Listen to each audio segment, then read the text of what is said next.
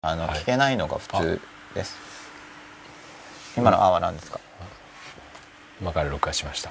あえっ、と今から録画が始まりました、はい録画した。こんばんは。第65夜です。こんばんは。えっ、と先ほど録画をは再開したのでじゃなくて開始したんですね。はい。アーカイブの方のために録画で見始めてる方に分かるように第65夜ということを、60えーもう一度申し上げております。はい。フレーズ集の話が録画から消えてしまいましたがはいフレーズ集っていうものを実は作ってるんですね、はい。っていうか作ろうとしているんですね。ということで今アンケートを募集している段階です。はい。あとこちらのあの田中ひかるさんの「おばさんはなぜ嫌われるか」っていうこれは集英写真書があるんですけれども見えますかね？おばさんはなぜ嫌われるか。これ対抗するにはやっぱおっさんはなぜ嫌われるかですよね。出てるんですかねシリーズでどうなんでしょう？おばさんはなぜ嫌われるか。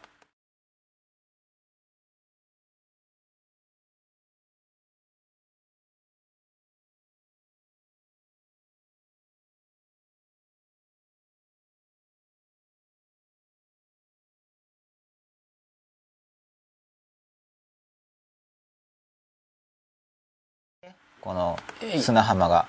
はい。元にただ戻っただけに見えますけれども。え？元に戻っただけあの本が拡大してないで。えどういうことですか？あれおばさんを嫌われるかを拡大で出そうとしたんじゃないんですか？えっとちょっと待ってくださいねそしたら音が消えちゃったんです。あなるほど。もう一回いきます。はい。えいって。吉田さんが何かに挑戦しています。多分これ MacBookPro のカメラでおばさんはなぜ嫌われるかを。はいお出た出ました。あ声まで。あ黒巻き出そうとしたんじゃなくて声がはい。いかなかったんですね、はい。この「おばさんはなぜ嫌われるか」のはい。著者であらせられます。田中ひかるさんが。はい。再来週の来週？はい。再来週の次の週、はい。再来週に、えーゲストでいらしてくださるそうで、えー吉田さんとはい。おばさんお姉さんの戦わしてくださるあぼってい僕お姉ちゃんですかねおお姉ちゃん。ばあさん。おばさんはなおばぜさんですよ。おばあさんまで行くとまたもっとなんか言われるんじゃないおばさんって何歳からおばさんなんですかね？うーん年とかないんじゃないですかね。ねまあ一応20代後半ぐらいになるとおばさんおばさんってからかわれますよね、うん。てか10代後半ぐらいになると10代前半の女の子におばさんとかおばんって言っていじめられたりしますよね。性格悪い10代前半の子に。おばさんじゃんとか言って。まあ基本的に褒め言葉じゃないですよね。うんおそらく男性側の対応する言葉はおっさん。うん。おっさんじゃんって言うとやっぱ怒られたりしますよね。うん。でおっさんとかって言うと怒られたりしません、そうですね。カチンって。うん。やっぱカチンってくるのはやっぱりなんかおっさんになってきちゃったなっていうこう気持ちが本人にもやっぱりうん。あると思うんですよ。幼稚園生とかもカチンと来なさそうじゃないですか、うん。幼稚園生俺のこととは思わないみたいな感じで、うん。まあカチンと来てしまいますよね。うん。おじさんもつらいでこっちおっさんじゃないですね。おばさんとおじさんがこうペアで。うん。おばさんよりはお母さんとか、でもお姉さんを言われて嫌だっていうのも聞きますよね。あそうなんですか？109とかに本会に行って「あ、うん。お姉さんジーンズよくなんかお姉さん綺麗とかって言われると「お姉さん?」とかしら言って。じらしくて？へいやその要は年上扱いが、えその若さを求める人の場合はですよ。でなんていうのが正解なんですか？お客様。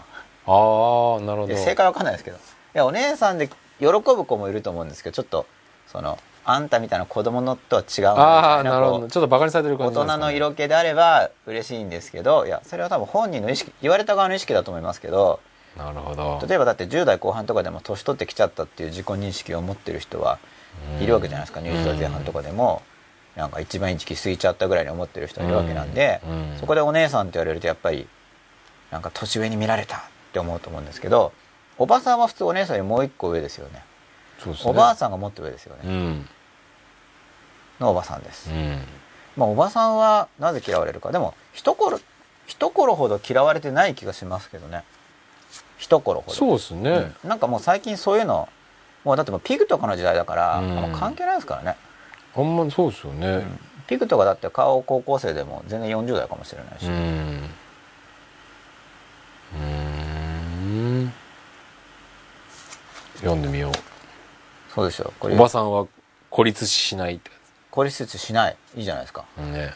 うん。強そうですもんね、はい、吉田さんとお話を、ました。戦わせるためなのか慣れ合うためなのか楽しむためなのかわかんないですけど、楽しみですね。ご見本をいただきましたので。はい。やっぱこの話題はちょっと吉田さんもはい。興味深いんじゃないかというこ興味とで深いですぜひお話ししていただければと思います。わかりました。楽しみです。再来週の来週ですね。で来週は？来週のえっと日にち言ったらじゃないですか。覚えてない。さっき吉田さんに確認したら吉田さんも来え？再来週の次ですね。っておっしゃってたんで。だからで今日3日来週は本当のの海岸でやる予定なんですよねついに。そうですよ。ついに来週はですね今ここの後ろに映っているこの青空っていうかヤシの木っていうんでしょうか、はい。これは黒巻合成で、うん。あの見えてるだけなんですよ、ではい。今週のテーマははい。投影投影プロジェクションなわけですけどまさにこれが投影ですよね。なるほど。これ投影です。はい。見えるじゃないですか。はい。こういうふうに。うん。でもこれは投影してるから見えるんですよ。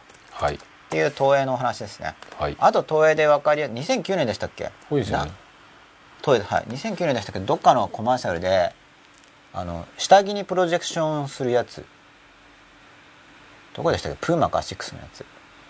わかりましたっけ？その。下着にそのプロジェクプロジェクションをすることで、うん。服を着てるように見せる CM があったんですよ。うん。あったっていうか僕は CM 見てない、うん。そういう CM があったというのを知識で知ってるって感じなんですけど、うん。あと演劇とかでも応用されてるらしいですよえだからこれこれここれ背景じゃないですか。この服にそのまま投影して服が着替えられるんですよ、はいはいはいはいはい。あ CM でありましたね。まあ、それですそれです、うんうんうん。それも投影ですよね、うんうんうんうん。投影してるから見えるわけじゃないですかっていう投影がテーマなわけですけれども、はい。で来週は投影じゃなくて本当に考えからお送りするので、はい。多分本当にお送りするとこういう明るい感じじゃなくて夜中っぽい感じになるんですかね。でしょうね。それが単に宿の中っていう感じで海岸のそばの宿からお送りしていますみたいな感じ一の応無線 LAN がはい。飛んでる宿を見つけたんですよ。あじゃあもしかしたら海敷地岸内のではいビーチが目の前だったんで。もしかしたら通じるかもしれない。ギリ。あ無線 LAN ですか？やっぱ E バン無線 LAN あの E バンクとかだ E バンクじゃないな E モバイルはい。とかだとやっぱ回線が細いから、はい。無無線 LAN じゃないとダメなんですね、まあ無線だったら確実じゃないですか。うん、YMAX もありますよ。YMAX もダメかな。うんまあそしたら画質落としてやるんですかね。っていうかそこのか要するにその場所が一応そのサービスエリア内なんですけど、はい。結構怪しいまあいくまで分かんないですよね。なので LAN はあるわけですか？最悪な場合。だから宿が無線 LAN を開放してるとこだったんで。もしダメでもそこの無線 LAN だっただらいけるはずだからそうですね。番組が流れることははい。ほぼないだろう、だから最悪でもはい、部屋から。屋内からの無線 LAN での。屋内で一応海はうん。見える、あ海がこう映せば。映せば見れる、海のそばの宿です。みたいな感じではい。できるわけです見れね。るっていう。ということで来週は、えー夏休み特別企画。はい。外から送ってみますっていうのをやります。そうですね。ちょっと夏っぽさがお伝えできるかもしれないですよね。そうですね。ひょっとすると。はい。そうですよね。じゃあツイッター見てみますね。はいえっ、と S アンダースコエクシムさん放送がプツプツ途切れてしまいますだそうです。今週調子悪いんですかね。音が出なかったり。うーんそれは僕のミスですけど。プツプツ途切れてしまうのは。5分前ですよ。うん。乗ってるか悪化してるか分かりませんが、他の方はどうですかね。できればつぶやいてくださいってことですよね。はい。ツイッターアンケート。ソーシャルストリームアンケートですね、はまあ来週は外から送るし。いなんか配信のソフトを変えたんですか？ババージョンアップが来たんでしたんですけど。バージョンアップって意外と危ないですよね、危ない。それまで動いてる場合。そうなんですよね。バージョンアップのせいかもしれない。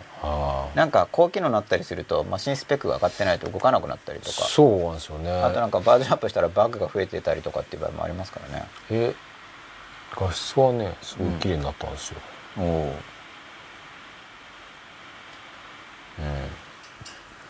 であれですね。あ大丈夫ですっていう人がエミ春樹さん。ありがとうございます。で今週は投影ということで、まあはい。この後ろの黒巻合成ははい。後ろの景色が投影されてるわけですけれども、はい。だからまあないって言えばないわけじゃないですか。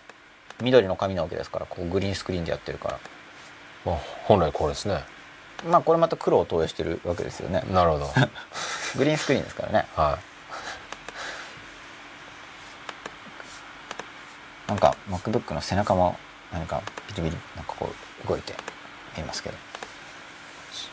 今緑。あそうそうこんな感じになってるんですよ、でこの緑の部分をまあ置換して放映しているということになるんですけど、あ。お投影されました、はい。こんなことをやっております。はい。という投影ですね。で、まあ、という投影っていうかまあここれも投影の一つですね、はい。なんか心理学でいう投影とはは似てるけれども、はい。ちょっと違うと、はい。で投影って話はうん何度も出てきてるんですけどこのはい真っ裸の中でも、うん。これがまた使いにくい概念と言われていて、まあ、僕もだ分かってるんですかって言ったら、うん、よく分かんない面がすごくありますと。うん言わざるを得ないはい。感じなんですけど、はい。まあこの投影に関わることについて、うん。えーあれこれやってみようかなと思はい。っているんですが、はい。あお茶子こちら熊本は大丈夫ですというお茶子さんに呼びつけしちゃったはい。お茶子だけなんで。大丈夫だそうです。はい。しかしアンダースコアリスクアンダースコアさんは確かに時々途切れていますということで。あでももしかしたらユートリムユーストリームサーバーが混んでる可能性もあるし。そうですね。一応こちらでは大丈夫ですね。じゃあもうあしかも今週も吉田さんの歌があります。予定では。毎週歌わせてもらいますよ。よろしくお願いします、はい。結構みんな楽しみにしてる人がいっぱいいると思うんですよね東映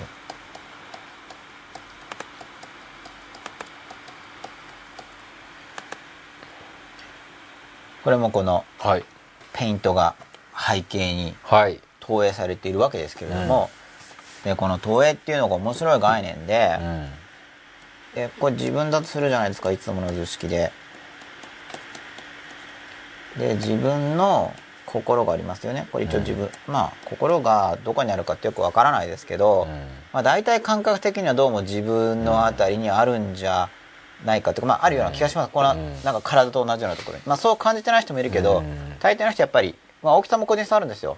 心こう大きく感じてる人もいるし、こうちなんか胸心臓とかあとお腹とか、うん。まあ個人差あるんですけど、まあ、大体こう適当にこの辺り。まあ頭心っていううん。大きさは個人差あるけど、なんかこう足のあたりに心とかってあんまいないですよね、はい。いるかもしれないけど、はい。大体みんなこの辺りになんかそうですね。胸に手を当てて考えてごらんとかってやっぱ胸に自分の心があるイメージがあるからで、そうですね。そうちょっと足首ギュッと握って考えてごらんってあんま言わないじゃないですか。なんかはい別の意味ですよね、何か。ちょっとストレッチしながらとか、はそこに心があるからっていう感じじゃないですよね、はい。で実際こう胸に手を当ててうーんってやると、うん。確かにこう、なんか感じやすくないですか、うん。自分のうん。気持ちが、胸にうんってやると。なんでですかね？これは本当に対応してるのか、うん。習慣によるものなのか、うん。でもやっぱりこう頭にこうやってやってうんってやると熱あるかなって感じじゃないですか？うん。いや脳が感じてるって言うけど自分の心の状態とこう下に手を当てないですよね、うんやっぱこう胸に手を当ててどう思ってるのかなってやるとなんか、まあ胸が苦しいってやっぱありますもんね。うん、なんかここら辺に身体感覚としては、うん。ありますよね。心っていうとやっぱ頭って感じで。あと手とか足はあんま考えてないイメージですよね。うん。うんあのね。感覚的には、うんうん。そういうふうにそういう身体感覚で捉えてると思うんで、まあなんとなくこの辺りに「心」って書いてみたんですけど、うん。この投影っていうのは自分の心の中に何かあるとするじゃないですか。こうこの星マーク、うん。これがこれがですね。まあ本当は本当はっていうかまあ仮説でもいいんですけど一応心の中にこの星はいるわけですよ。うん。それがあ別の色が良かったかな。これがこう外に見えるわけです。うん。ある。と見える。感じられる。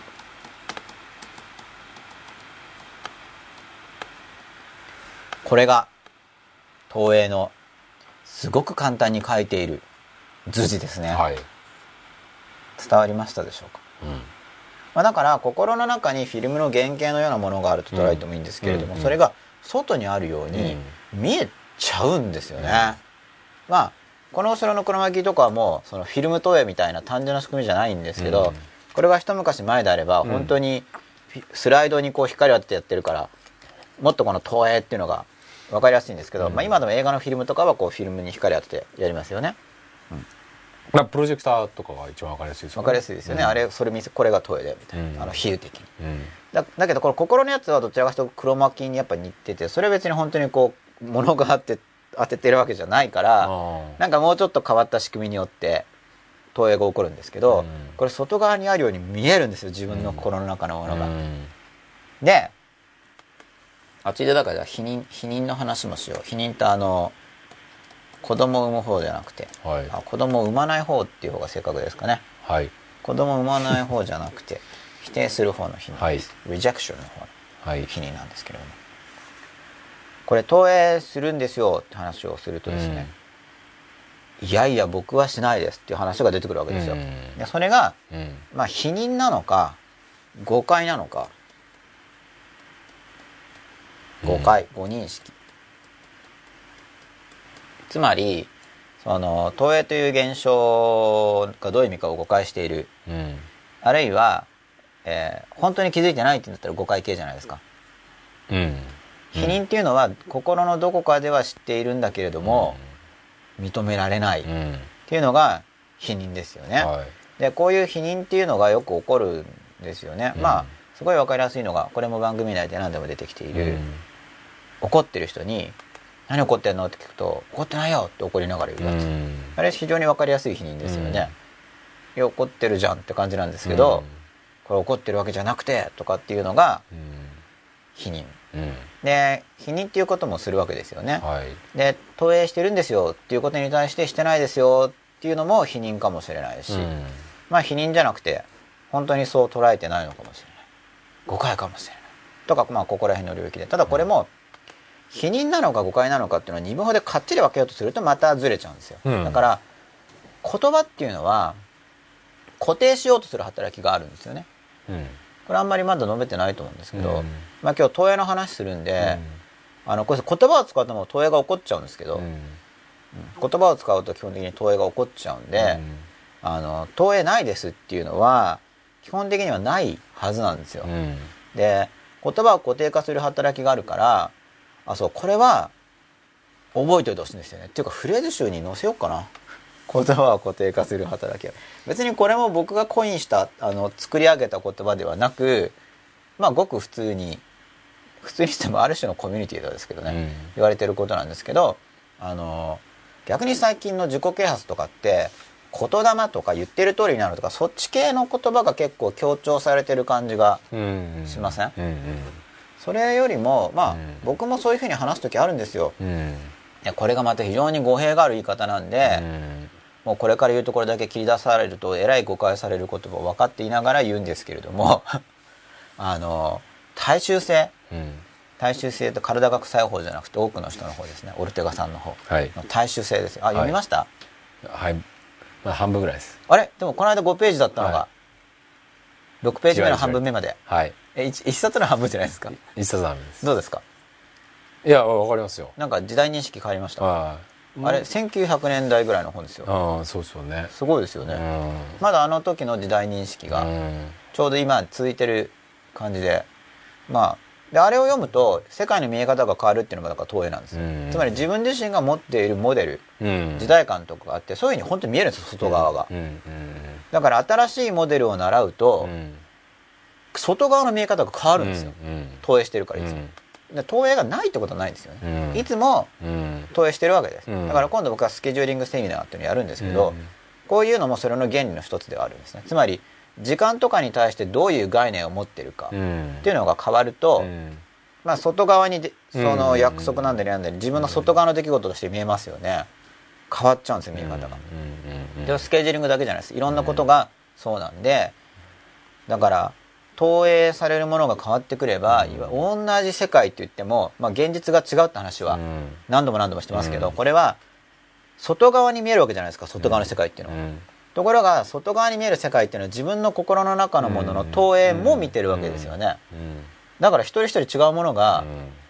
感じれてしまうんですよ、うん。まあ、もちろんこういう客観的な富士山のバナジウム天然水がありますねとかっていうのは、吉田さんにも僕にもうん見えますけど、なんか今日の富士山のバナジウム天然水って寂しそうじゃないですかとかここら辺まで行くと、うん。結構投影が入ってくるから、うんいや僕には元気そうに見えますよみたいな、うん。ちょっと同意が取れないゾーンにうん入ってきますよね、うん。それは気分によってうん。なんか見え方変わったりするじゃないですか、うん。そこも投影がかなり入り込んでるんで、でもここが富士山のバナジウム天然水ですねってのも投影が入り込んでるんですよ一応、富士山のバナジウム天然水があるって思うけど、うん。いやそれは人間がつけた名前じゃないですかうん。とこれ富士山のバナジウム天然水ってこれがこうこれじゃあ剥がしたとするじゃないですかこうやって、でこれが何であったか知らない人にとっては例えばこれが、えーなんだろう他にどうななくて南南アルプスの天然水かもしれないし、うん。あるいは水道水かもしれないし、これ分かんないですよね。そしたらもうここに富士山のバナジウム天然水があると思わない。うん。ペットボトルがあると思うかもしれないんですよ、うん。そこ投影が起こってるわけだから。これでここで富士山のバナジウム天然水があるって思う時には、うん。投影が起こってるんですよ。別に富士山のバナジウム天然水があるわけじゃなくて富士山のバナジウム天然水という概念が自分の心の中にあってうん。それがここにあるって思うわけだから、まあ、ペットボトルもそうですけど。ねだから投影なくして物事は認識できないから。えでもこのえどうこの場合はは初めてこれを知ったとしてもはい。富士山のこのこんな商品知らないとするじゃないですか、はい。富士山のバナジウム天然水がはい。ある。はい。っていうのは、はい。投影それだから学習に学習してした富士山のバナジウム天然水というものがあるとそういう名称の商品があるというのを学習して認識から投そ影それが自分のフレームに入った結果それがあるって見っていう感るんですよじ。なるほどなるでもそれがあるわけじゃないんですよ。うん。だけどこのフレームを投影しなければ生きていくのがえらい不便ですよね。だから投影っていうのはやっちゃいけないって意味じゃなくいいっていうか、うん。てかあのやらなきゃ無理。うん例えばだってここにあそこにビデオカメラがあるっていうのはだって投影してるわけだからうん。別にビデオカメラなんかないわけじゃないですか。うー。ん例えばあれがホログラムかもしれないわけです例えば。うん。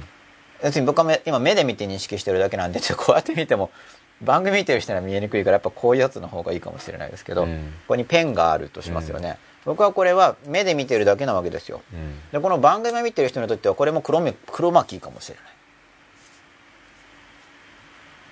これも。だけどここにこういうタブレットペンがあると思うわけじゃないですか、うん。でもこのタブレットペンっていうタブレットペンっていう概念はうん。外にあるんじゃなくて自分の心の中にある概念ですよね、でもそれがここにあるように見えるんですよ。まあもうちょっと正確に言えばタブレットペンという概念の物質、うん。まあ、概念の具体例としての物質があると。うん。いうふうに感じるわけですけど。でこの辺りを考えていくとなんかちょっと哲学の世界にも入ってっちゃうんですけど、うん概念ってなんだみたいな、うん。イデアの話とか、うんうんちょっとむ哲学っぽくなってくるんですよ、うん。でも投影？うん。投影してなかったらい生きるのが困難。うん。投影なくして生きることは非常に困難でありうん。学んでいくっていうことはその何を投影するかっていうのを学んでいることでもあるわけでうん。すだからその投影される体系が変わることで外側の世界がだからうん。変わるんですよ。うん。実際投影して認識してるわけだからうんうん自分の心の中が変わればうん本当に変わっちゃうんですよ。ねうん。意味。意味。うん本当に存在すらうん。変わってうん。見えてしまうわけです。うん。本当に違うんですよ。だ例えば生まれ変わりというのを心から信じてる人と。うん。まあ心から信じてはいないけどあるかもしれないと思う人と。うん。あるはずないじゃないかと思う人でやっぱ命の見え方って違うはずなんですよね。うん自分自身の命もそうだし他人の命もそうでやっぱそこ、うん。そういうところにも投影が入っててうん。外側のものが変わって見えるんですよね。うん。自分の何かが違うと、まあ、今多分これ軽く地震が起こってるんですけどうん。これも地震に対地震っていうのが起こった時にそれをどの程度ビビるかうん。とかも自分の投影が反映されてるわけで自分の心の状態によって外側の、うん。外側のものが外側がどうある？自分の心の状態なのにそれを外側に感じるは心の働きを私たちは持っているってことです、うんうん要は地震が怖いって思うじゃないですか。うん。この振動を感知した時に心の中にそれを地震と認識しそれに対して怖いという感情が自分の中で起こる仕組みが発動しているとかそういうふうに感じるんじゃなくて、うん。外側のものが怖いとかって思うんですよね。お化け怖いとかもそうですけど。うん。例えばお化けとかっていうのは実際にもう映像として見えてもいない。うん。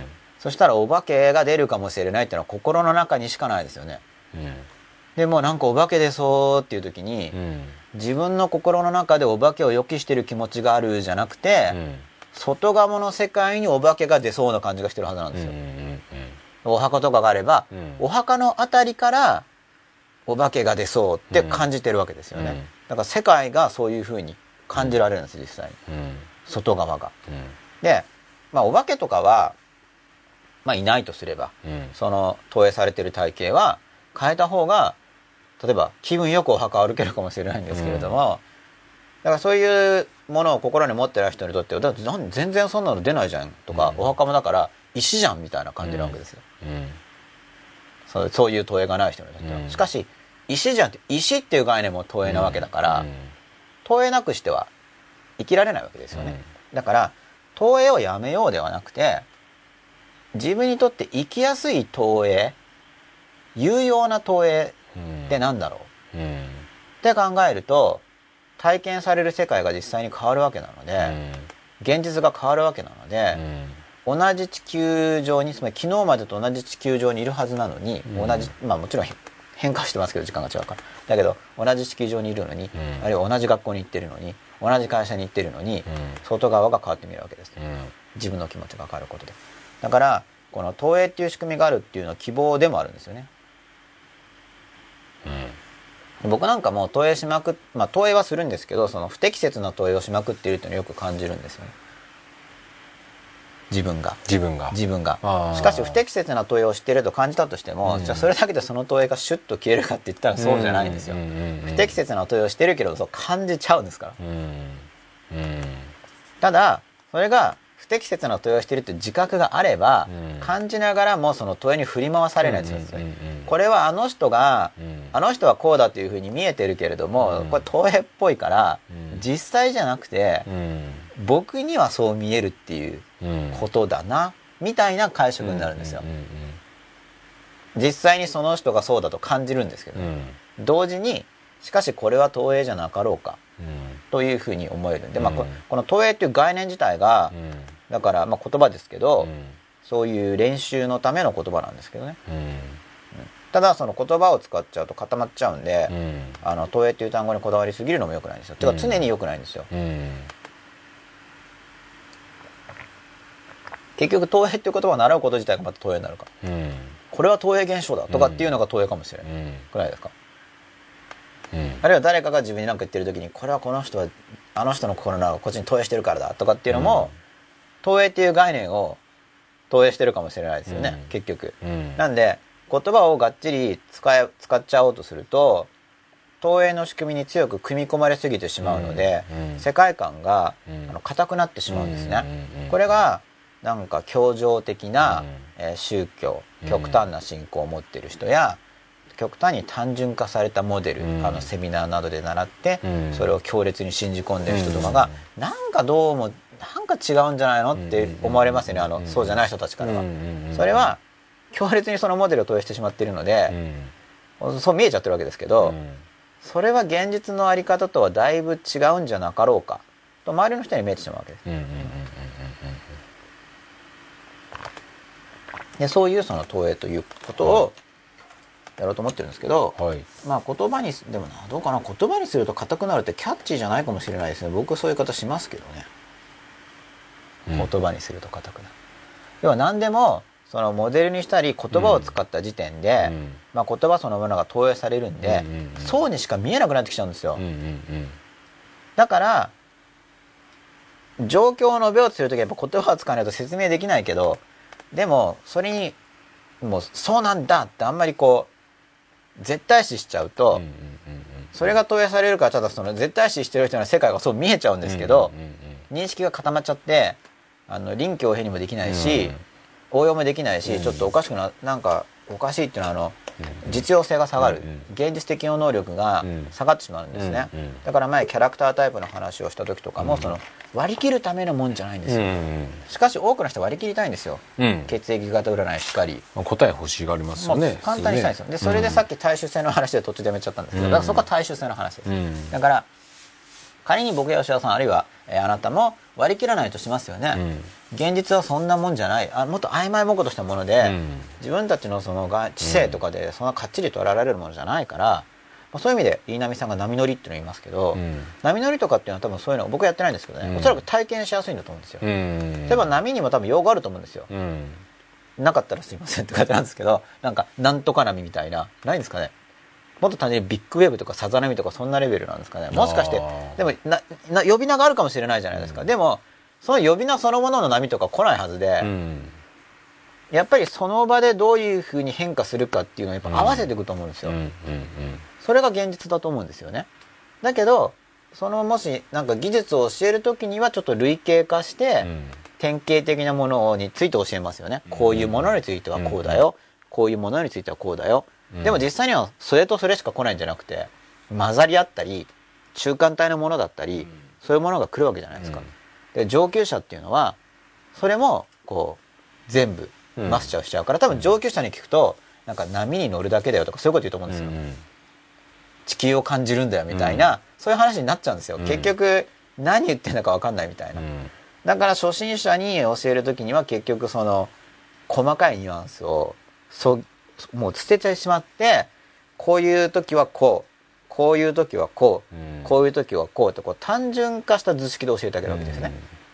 と初め初心者はその図式で世界を見るはずなんです波とかでも。うんあこれはこれこれが来た。じゃあこの場合にはこうだっていうふうにこういう波が来たっていう時それで投影が起こってるわけですよね。でそれでやっていって、うん。でもそこでその分類にこだわりすぎてしまったら、うん。もう進化がうん。止まりますよね、うん。だから取っかかりの目安としてそういう概念は使うんですけど結局人間っていうのは学習能力を持っていて、学習能力で達人になるしかないんですよね。あの、うん。これ学習プロセスの話でうん。勉強法入っちゃってるんですけど、達人になっていくとその分類が消えていくはずなんですよ。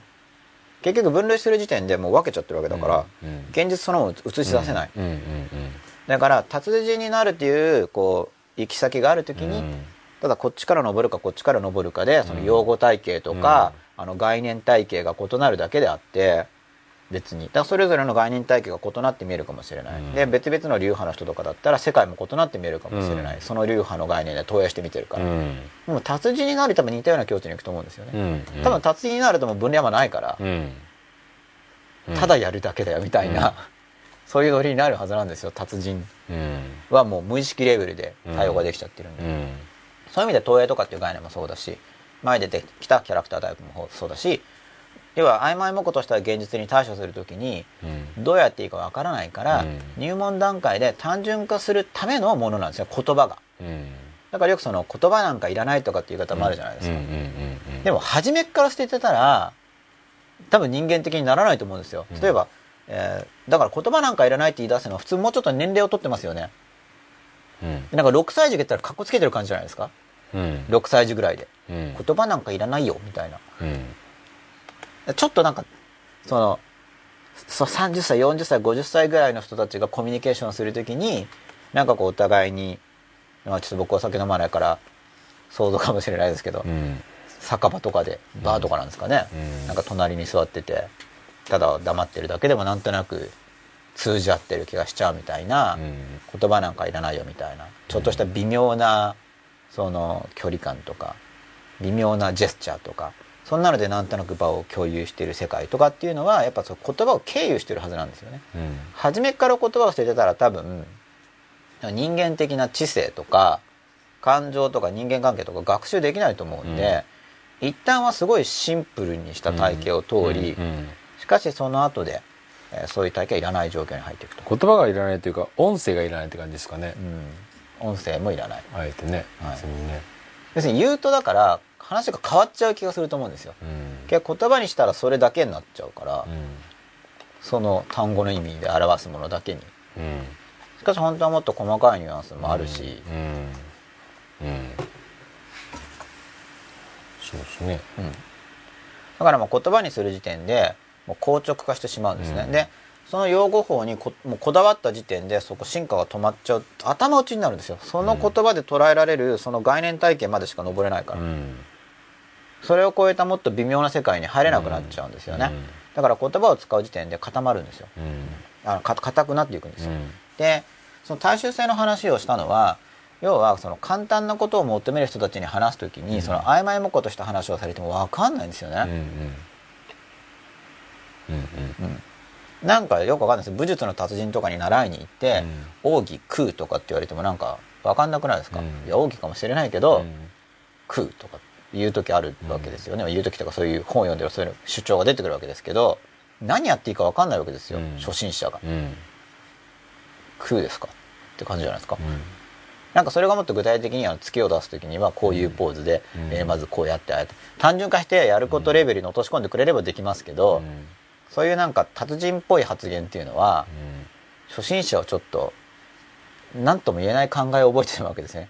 できないんですがみたいな。なんで初心者の人とか入門者に話す時には割り切って話さないと聞いてもらえないんですよ。うん。まあそういうのすごそうって感じてくれる人以外はうん。だからキャラクタータイプの話とかをしようと思う時にまず割り切って話して興味を引いてそうしないとあの聞いてくれないから。興味を引いて。でその後でまあでもねって言ってまあそれである程度使えるんだけれどもしかし使えるからって面白くなって、じゃあ世界を人格を全部それで説明しようとかってやるとずれてきちゃうわけじゃないですか、そういう時にもうちょっと微妙な話とかをしていってその言葉によって作られた体系をもう一回解体していく。うん。で結局解体するんだったら無駄じゃないかと思うかもしれないけどそういう手順を踏んでいかないと入らないんですよね。入るために一回わざと体系を作ってそれを足場にしてこう登って。うん。登ったらもうそれを外していかないとうん。いつまでもその足場になっちゃうんでうん。あの頭打ちになるんですよ。うん。でで頭打ちになる上にいつもそれが投影されて見てるからうん。実際そうだと思い込みが強くなっちゃってうん。本人の思い込みの世界にあの入り込んでいってしまうんでうん。そういうのに気をつけないといけないあのうん。言葉使う時は。投影っていう単語もその種のものなんで、うん。あのまあでも何にも言葉がなかったら扱えないからこの投影っていうタームがあることでうん。見えやすくはなるんですけど、うん。こだわりすぎると投影っていうのを投影しちゃうと何でも、まあ、実際何でも投影なんですけど、うん。逆に使い勝手が悪くなっちゃうんでという注意をしたかったと。はい。いうことなんですけど。はい。でツイッター見ますね。はい。はい。おアッティさん。アッティでいいのかな？AT TTI さん。正常に作動しています。18分前です。S アンダースコア生島さん。パソコンを再起動してみましたが状況は変わりません。http コロンスラッシュスラッシュ真っ裸 .com スラッシュの方で見ても同じです。私のパソコンに問題がありそうですが原因が分かりませんなんか回線状況かもしれないですよねひょっとすると、そうですうねん。もしかするとですけど。うん。録画がうまく撮れてるといいですね。はい。分かんないですからねそれもいつも、うん。終わるまで。生でやってますからね、はい。本当に。そうそれでこの投影っていうのがだから興味深くて。はい。うん。まあこの投影する時には言葉の体系っていうものが非常にあそうだから宗教なんかも投影されるので世界がそう見えるわけですよ、うん。世界をこう説明する原理が入ってることが多いですよねだからその体系の中で生きてる人には実際世界がそう見えるんですよ、うん。本当にそう見えるんですよ、うん。その感じられるんです。うん。実感として。うん。だから人間ってのはその心の中にある自分の心の中にあるのがこの自分の体の外側の世界うん。にあるように感じられてしまう、うん。そういう投影する仕組みを持っている、うん。でもこれだから便利ってことです。で、アフォーダンスの話確かちょっとだけしましたよね。覚えてます？アフォーダンス来ましたっけ？したと思うんです。ちょっと聞いてもらってもいいですか？Google とかで。多分カタカナでアフォーダンス。あアフォあこれはですか？ページ変えなきゃダメですか、はい。アフォーダンス。ああ、あ、アフォーです。あ、あ、ファじゃなくて、アフォーダンス。あ、出てきます、アフォーダンス。はい。うん。まあ、覚え方としては、あの、バカっていう意味のアホってなるじゃないですか。うん。まあ、アホダンスだと思うと、まあ、語呂合わせですけどね、はい。ちょっと覚えやすくなると思うんですが、うん。このアフォーダンスって概念が、と、投影っていうのは、僕はあの、絡んでるかなとうん感じてるんですけれども、アフォーダンスは面白いですよ。でこれが何がいいかっていうと、うん何がいいかとか僕の捉え方ですけどあのロボットとかに応用できるんですよ。でほ僕が理系だからかもしれないんですけど、うロボットとかに応用できると僕にとっては説得力が増すんですよね。要するに単なる仮説っていうよりはもうちょっとうん。適切な感じがするんですよ。うん。実際に動くわけだからマシンがそれで。うん。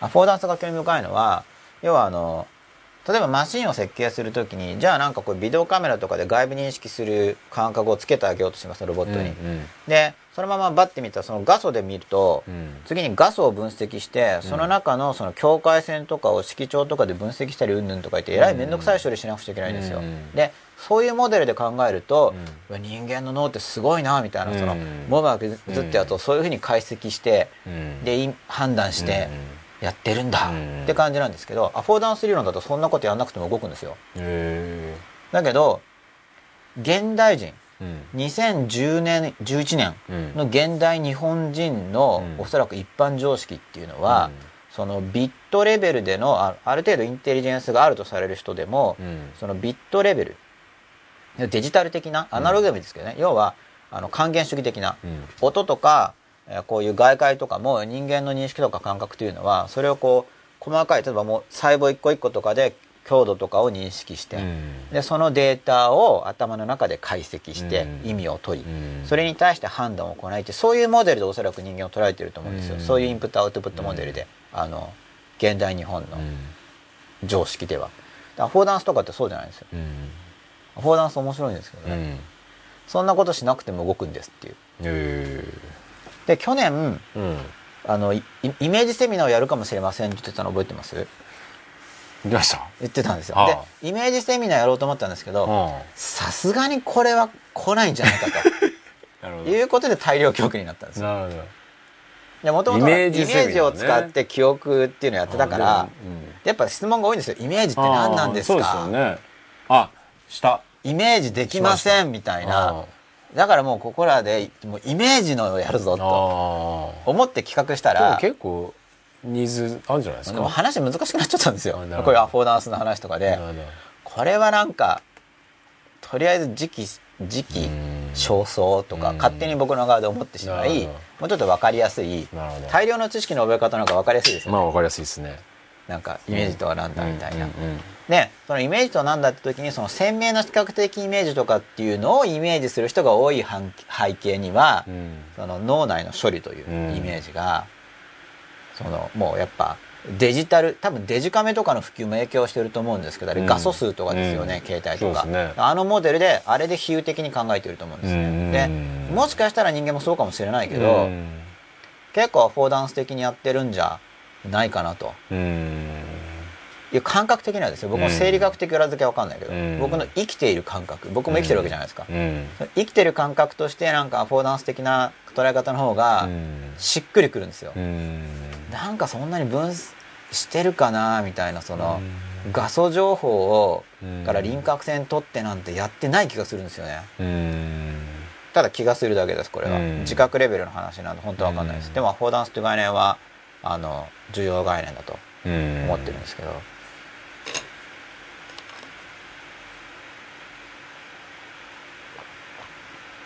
でこのアフォーダンスとどうやって絡んでるんで。うん。で結局私たちが投影せざるを得ない。投影せざるを得ないっていうことはアフォーダンス的認識になってしまうはずなんですよね、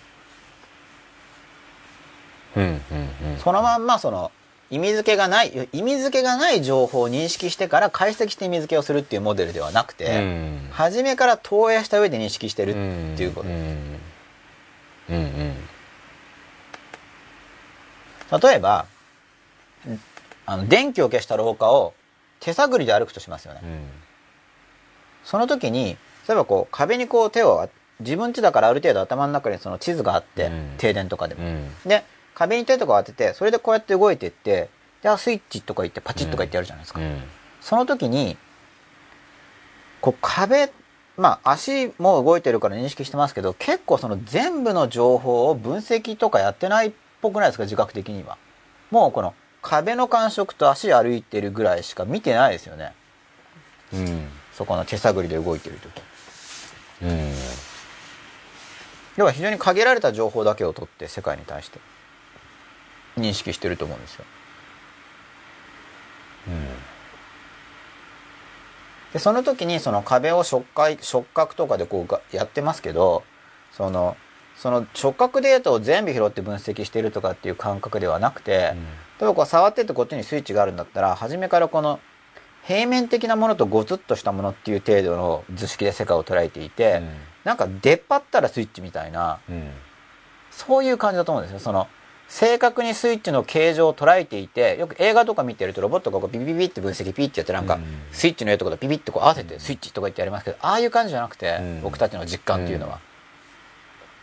こう触っていってモコってしたらスイッチみたいな要は他にそんないろいろあるわけじゃないからもうここはモコっとしてる程度の認識でスイッチと見なしちゃっていいとかっていうのをうん。事前にそういう地図を自分が持っていて、うんつまりそれそういうのが心の中にあるから、うん。それでそその自分の心の中の地図を使って外観を認識してうん。判断する。うん。っていうことをしょっちゅうやってると思うんですよね。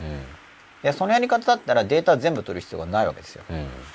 その時に必要なデータだけ取れば判断できるから、っていうことになりますよね。はい。この辺りに絡んでるわけです。はい。そのアフォーダンスでロボットを作ると。うん。全部分析しなくてもうん必要なデータだけ取ってうん。それで判断すればうん。なんとかなるんじゃない？うん。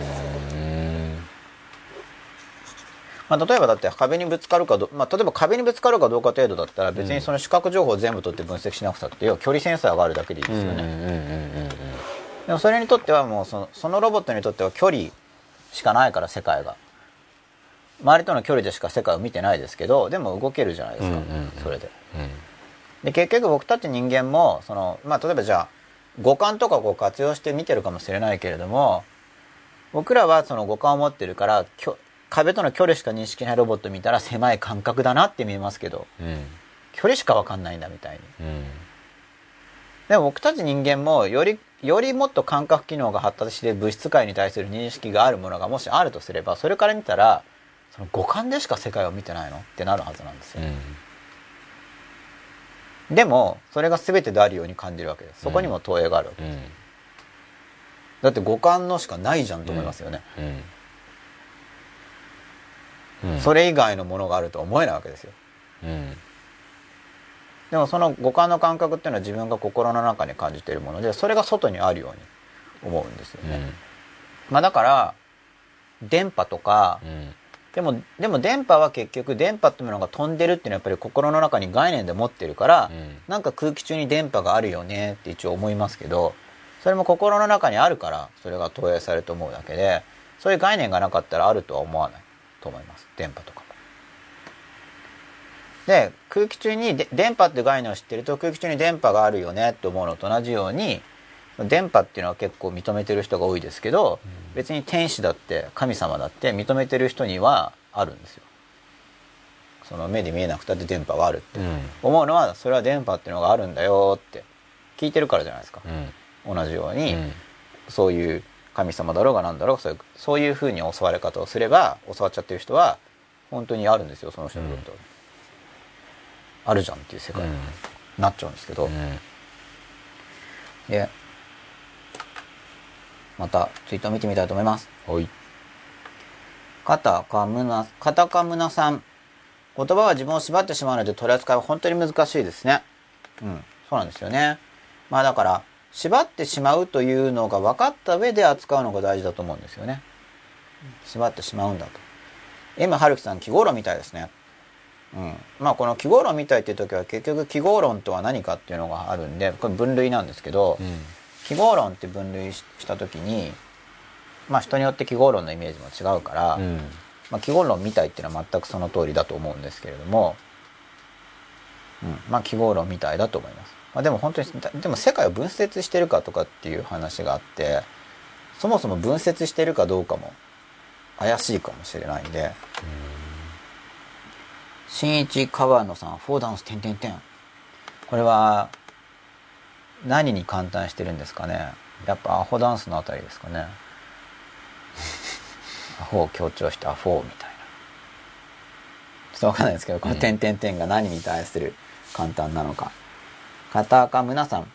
言葉による執着を破る手段は言葉と感覚になるのかな、まあ言葉だけでも結構できると思うんですけどね要はまあだからそれも結局どの程度の揺らぎはですね揺らがせすぎるとすでに持ってる体型っていうものが不安定になっちゃうんですけど、うん例えば誰かの本を読んでそれまでの概念が変わりましたっていう経験してる人っていると思うんですよね。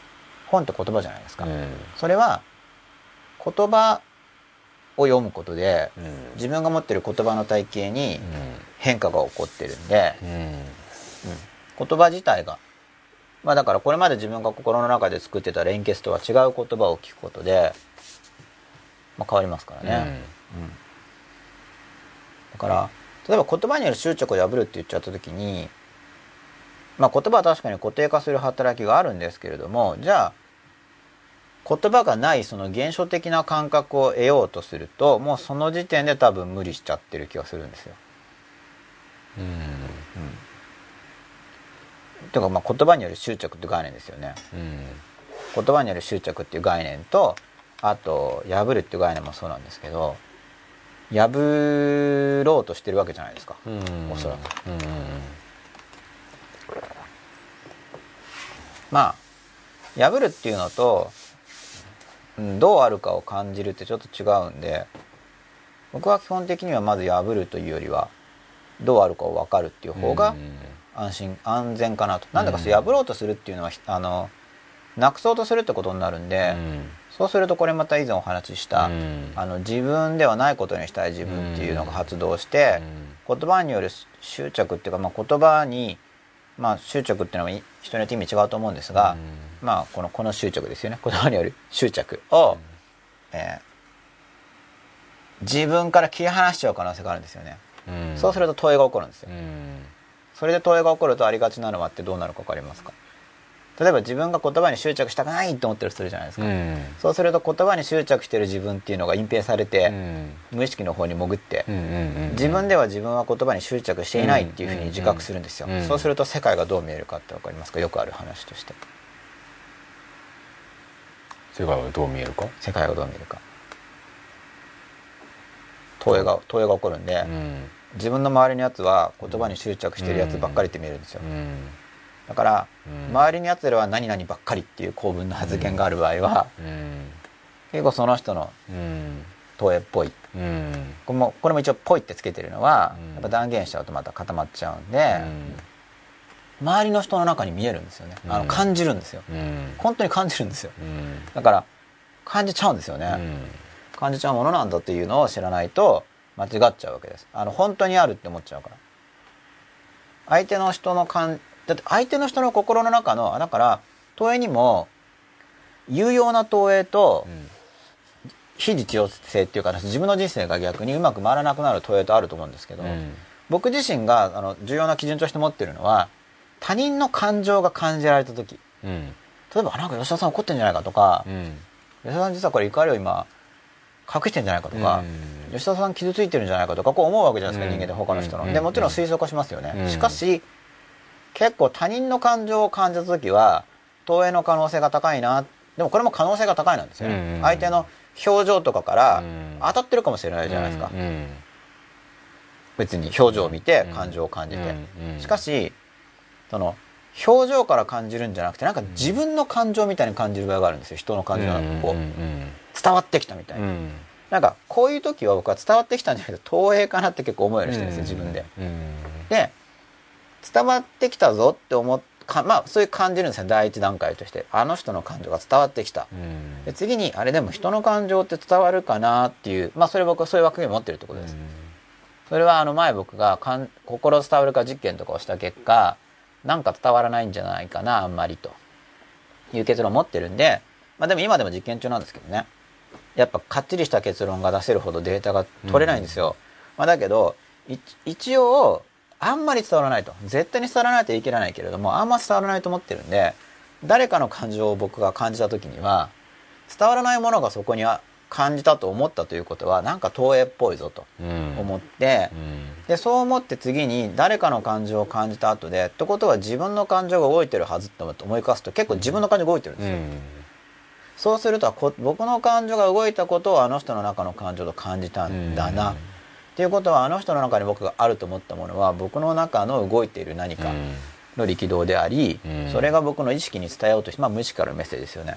それを他人を通じてこっちに見せようとしてんのかな、うん。みたいな手順で見るようにしてるんですよ、うん。そうすると他の人と接す要は自分山にこもって自分だけとかを見てしまうっていうやり方もありますけれども、でも他人と接することで投影現象が起こるから、うん。要は無意識に言っちゃったら自分で自分が見えないですよね、うん。でも他人に投影されるから、うん。投影されるってことはうん。意識が可能になるってことじゃないですか、逆に。なんでそういうふうにも使えるんですよね、うん。これは結構便利なんですよ、うん。雨のち晴れさん。こんばんはこんばんは人との距離感一つをとっても人によって見え方が違うのも何かしらの問いがあるからなんでしょうね。あうんそうですよね。もう見え方が違うっていうのはだから投影があるからですよね。だから同じ人を見ても意見が違うのも投影があるからだし。まあ投影があるっていうのともう一個はデータが違うっていうのもありますけど、うん。要は同一人物についついても A さんが触れ合ってるのと B さんが触れ合ってる時っていうのは全部共通しているシチュエーションであるわけではないので、まあ、データが違うから評価が変わるってことももちろんありますよね。うん。いや投影だけじゃないと思いますけど、うん。まあでも投影もすごくあると思います。特に人間への評価なんてそうですよね。で相手がどう思っ相手の感情が伝わってきた時は結構投影をうん。かなって思って次に自分の感情が動いたかを見るといいよっていうプロセスは僕自身よく便利に使ってます。うん自分の感情を見るために。片かむなさん。揺らがすのが怖い不安だからことを望んでしまう。不安恐怖を乗り越えるには不安恐怖を乗り越えるにはどうしたらいいでしょうかっていうことかな。揺らがすのが怖い。不安だからことを望んでしまう。これあの怖さの程度問題だと思うんですよね。僕は基本的には怖すぎる場合には踏み出さない方がいいという立場を取ってます。うん。まあ真っ裸って言ってますけど、そういう僕もなんか超急速に真っ裸を目指していないんですよ。うん。それは何でかっていうとやっぱ危険性があると思うんであの不安定になりすぎちゃうから、まあ、ちょっとずつ真っ裸を目指していてでうん。やっぱね一歩進むと落ち込むんですよ、うん。うん。例えばじゃあ真っ裸だぞって思ってこれまでは言えなかったうん。自分の弱さとかを頑張って言ったとしますよね、と反動が出て落ち込むわけですよ、あんなこと言っちゃった。もう合わせる顔がないとかもうおみんな僕のことは嫌いになるだろうとか、うん。まあいろいろ逆になんか相手の気持ちを傷つけたんじゃないだろうかとかなんかいろいろ出てくるわけでそういうのやると。落ち込むわけですよ。だからでそれで不安定になるわけじゃないですか状態が。でもそれを通過した結果、まあ、結局楽になるからその後で、うん。で楽になっていくよっていうことで楽になっていく道はこうぼっこんぼっこんしてるわけだからその下がりがあんまり行き過ぎるとこの上がんなくなっちゃうんでうん。だからあんまり不安が強かったらやんない方がいいですよね。うん。それをなんかもう要は僕も確かに言いたいこと言いましょうとかって言うけれどもでもそれだからあんまりいきなり究極究極にやろうとしちゃダメですよっていう僕が言いたいの、でそういうのを強いる人がだからいるわけですよ。危ない団体とかに。本当にやる気あんのかみたいな。だからそれは危ないんですよ。だからだから危ない団体になるんですよなんかお互いに罵り合うとかね。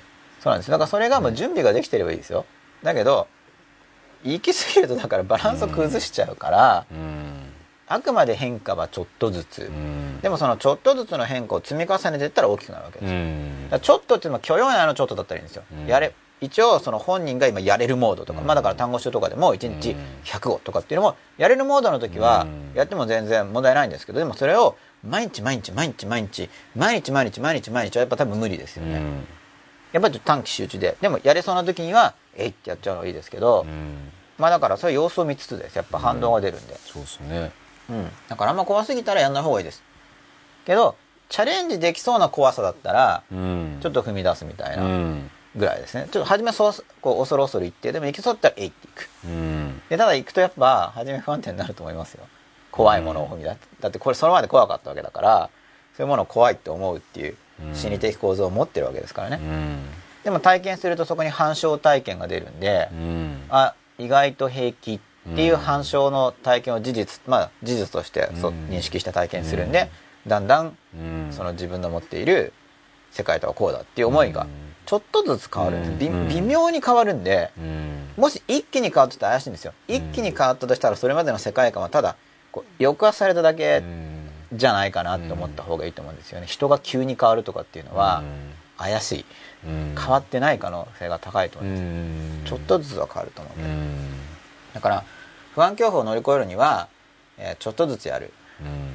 だから不安だから固定を望むっていうのは、うん。あの当たり前だと思います。だからだでもそれをちょっとずつずらす。うん。ちょっとずつ揺らがせる。うん。ことでそのガチガチって固まるのがちょっとずつ揺らぐことで少しずつ動いていってでちょっとずつ動きながらいい感じの方にこう再構築されていくような、うん。で再構築って言ってもどこかに固定されるんじゃなくて、うん。その再構築は延々と多分続くと思うんですよ、うん。死ぬまでの間、うん。達成されることなしに、うん。っていうような感じで捉えている、まあ、僕が今やったモデル自体が一個のモデルなんですけどでもそのモデルを提示すると硬くなるわけじゃないですか、うん。だからその動きなるモデルっていうのを使うっていうのがだからその揺らぎのうん。入り方なんですよ、うん。こ固定的なモデルを与えないことで、教える時に答えを言わないっていうのも全く同じことです、うん。答え言っちゃったらあそうなんだってそれだってなって固定化しちゃうんで、うん。なるべく答えを教えない方がいいんですよね、うん。本当に。うん。答えを教えるっていうのはそれはだいぶ危ないんですよ。まあ応急措置ですよね。うん結局答えを教えるとそこで固まりますよね、うん。固まるんであの対抗を防ぐことができることはある。うん。例えばもともとここら辺にいて、うん。でちょっと分かってきたっていう時に、なんかこう戻るよな、うん。この人は。って思った時にここにつなぎ止めようと思ったらこの状態を描写する言葉うん。を強く本人にもその時もその状態に入ってるわけだからその言葉であ確かにそうだと思うわけですよ。そこでそこの状態を描写する言葉を与えてあげるとそこに固定化されるんですよ言葉の力で、で対抗を一時的に防ぐことができる、でもそしたらでも今度ここに固定するというマイナス面。逆に言ったら戻らないかもしれないけど、うん。先に進まない。っていうことと、あと戻ろうとしてる要素を心に持っているのにそれは未解決のままつなぎ止めてとりあえずやってるに過ぎないという状態に入ってるだけなんですよね、だから今お話ししてるのもこれ教え方のモデルなんですけど、で答えもいろんな段階の答えがあるじゃないですか、はい、そういう割と狭い意味での答えになると、うん。結構固定化しちゃいますけど、はい。大きい意味での方向性的な答えとかだと、うん。さほどそんなにあの固定化うんしないでそのは枠内はい。でいっぱいこ答えそれぞれの答えを出すってことできるじゃないですか、はい。だからその大きな方向性という意味での、うん。まあ、答えっていう表現じゃないのかなそうすると、まあ、答えを与えたらだから、うん。なんか去り際にちょっと揺らがしとくとかは結構僕やるんですけどね。一旦分かったような話になってんのに、うん。なんかわざわざ問題問題提起してうん。去るみたいな、うん。ちょっとあれ分かんなくなっちゃったぐらいで、うん。ちょっと揺らがしといて、うん。そういう方が安全だと思ってるから、うんこれは教え方なんですよ。でこの辺りの話はちょっとその家庭教師の実態とかに近いんですよ、うんでそれはでも多くの人がイメージしているのとだいぶ多分違うんですよね、教え方もそのうちやりたいんですけど、うんだから安心とかの定義も違うんでしょうね。だから安心することが一番実は危険っていう例えばねそういう。だから不安なままで安心みたいな、ね。そういう状況じゃないと、それはなんか危なっかしいんですよね。その安心安心っていうのはいざ恐れとかが出てきた時にひっくり返りそう,、ですよね。対応もできなくなっちゃってるかもしれないしね、うん。そうですよね、まあだから不安だから固定を望んでしまうっていうのはもう自然な心の働きなのであって、まあ、固定安定を望みますよね、うん。しかしその安定を望むのであれば現実適応能力を持たな持ってる方がいいわけで,、で現実自体がそんな固定的なものじゃないし、うん。時代時代も変わるうん。経済も変わる、うん。自分の年齢も変わる身体的条件も変わるし、子供も育つし、うん。親も年を取るし、うん。周りの人も変わっていくしっていうのがうん。それが現実のあり方なんで逆にその固定的であることっていうのがリスクになるってことなんですよ、うん。ただそのリスクになるっていうのを強調しているのだから危ない人たち、うん。そこはそこまで不安定じゃないよと現実は適切じゃないといけないんですよ、ね。そこまで不安定じゃないですよ、うん。そこそこ安定ですよ、うん。たまに非連続的なこと起こりますよね、この間の原発みたいに。まああれでガラッと変わる、うん。アメリカだったら911で、うん。まあ、やっぱ変わったと思うんですよ、うん。だけど大抵の日々っていうのはそんなに非連続的じゃなくて、大体同じじゃないですか、うん。でそのぐらいの現実感覚ですよね、ったり同じじゃないけど、大体同じえたまになんかちょっとドンとこう非連続的な出来事がある大体そんなもんだと思うんですよね、人生というのは、それぐらいの枠組みでそれなんかずっと女これさえマスターすればずっと安心ですとかってその固定的なのもおかしいし逆になんか、えー安定なんか全くないみたいな、明日からどうなるかなんて一切分かりませんとかっていうのもあの極端なわけですよいや分かんないんですけどね、うん分かんないんですけどかなりの高確率で似てるんですよね、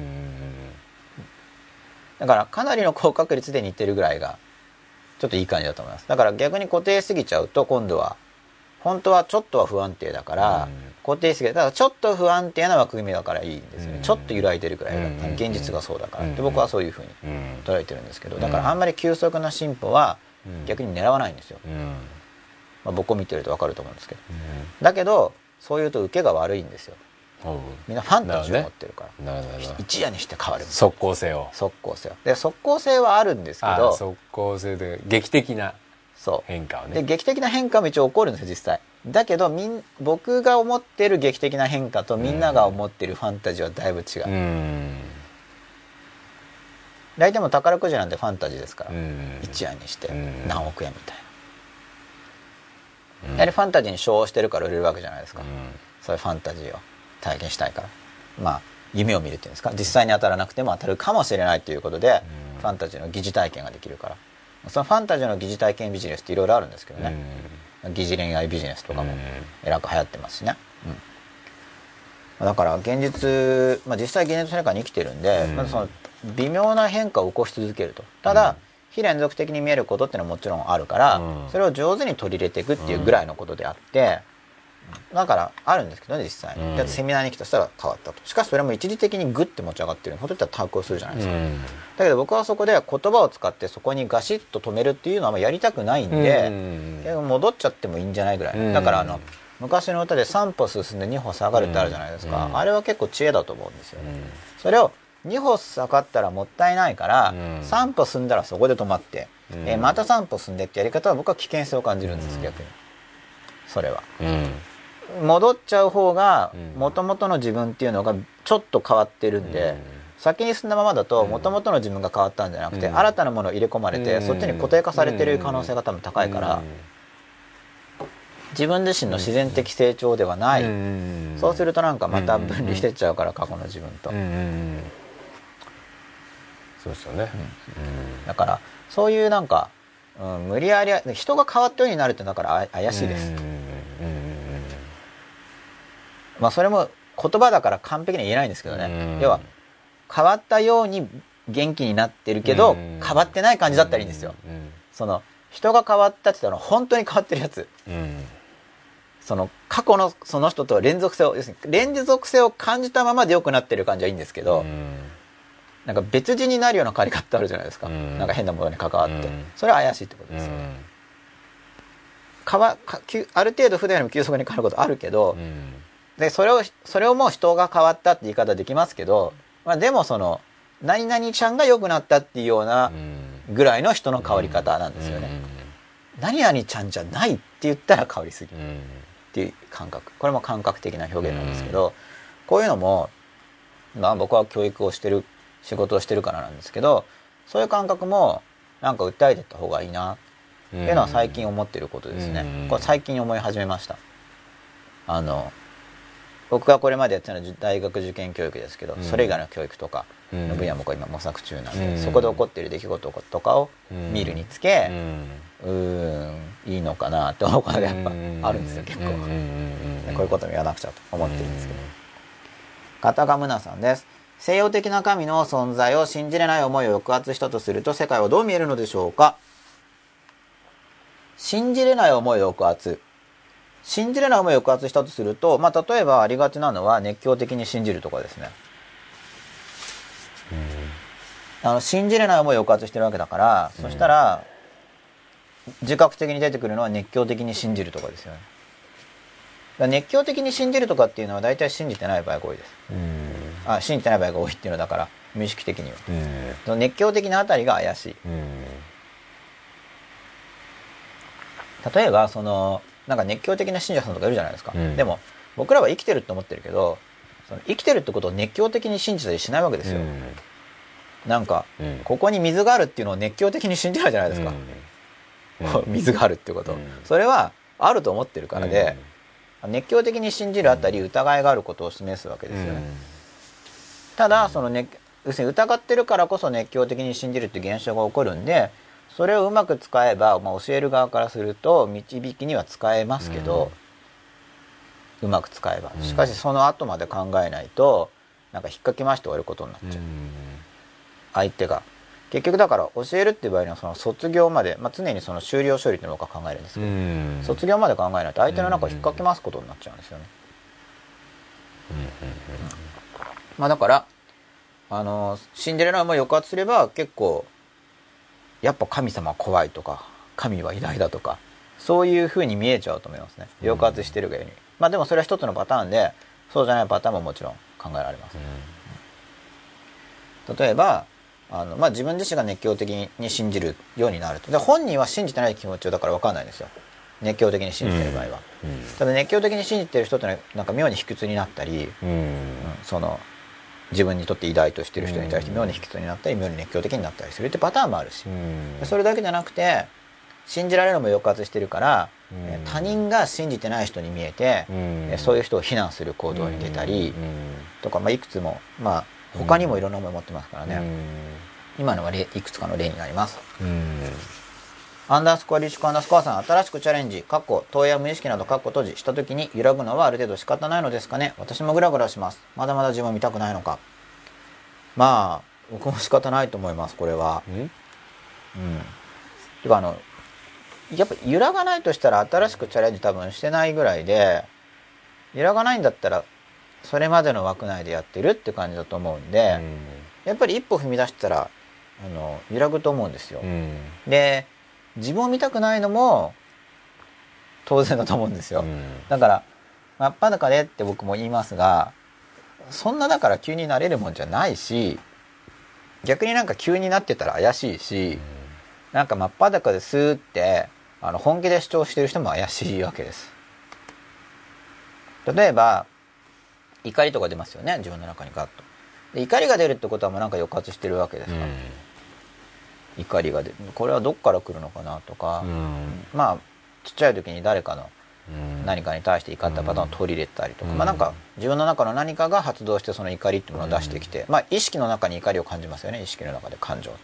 でも無意識の方で何が動いてんのかなとかって考えるわけですけど、やっぱそこはな見たくなかったり、あの見ようとするのがすごく苦しかったりするものなんですよね、だから自分を見たくないっていうのはあのもちろんそうであって。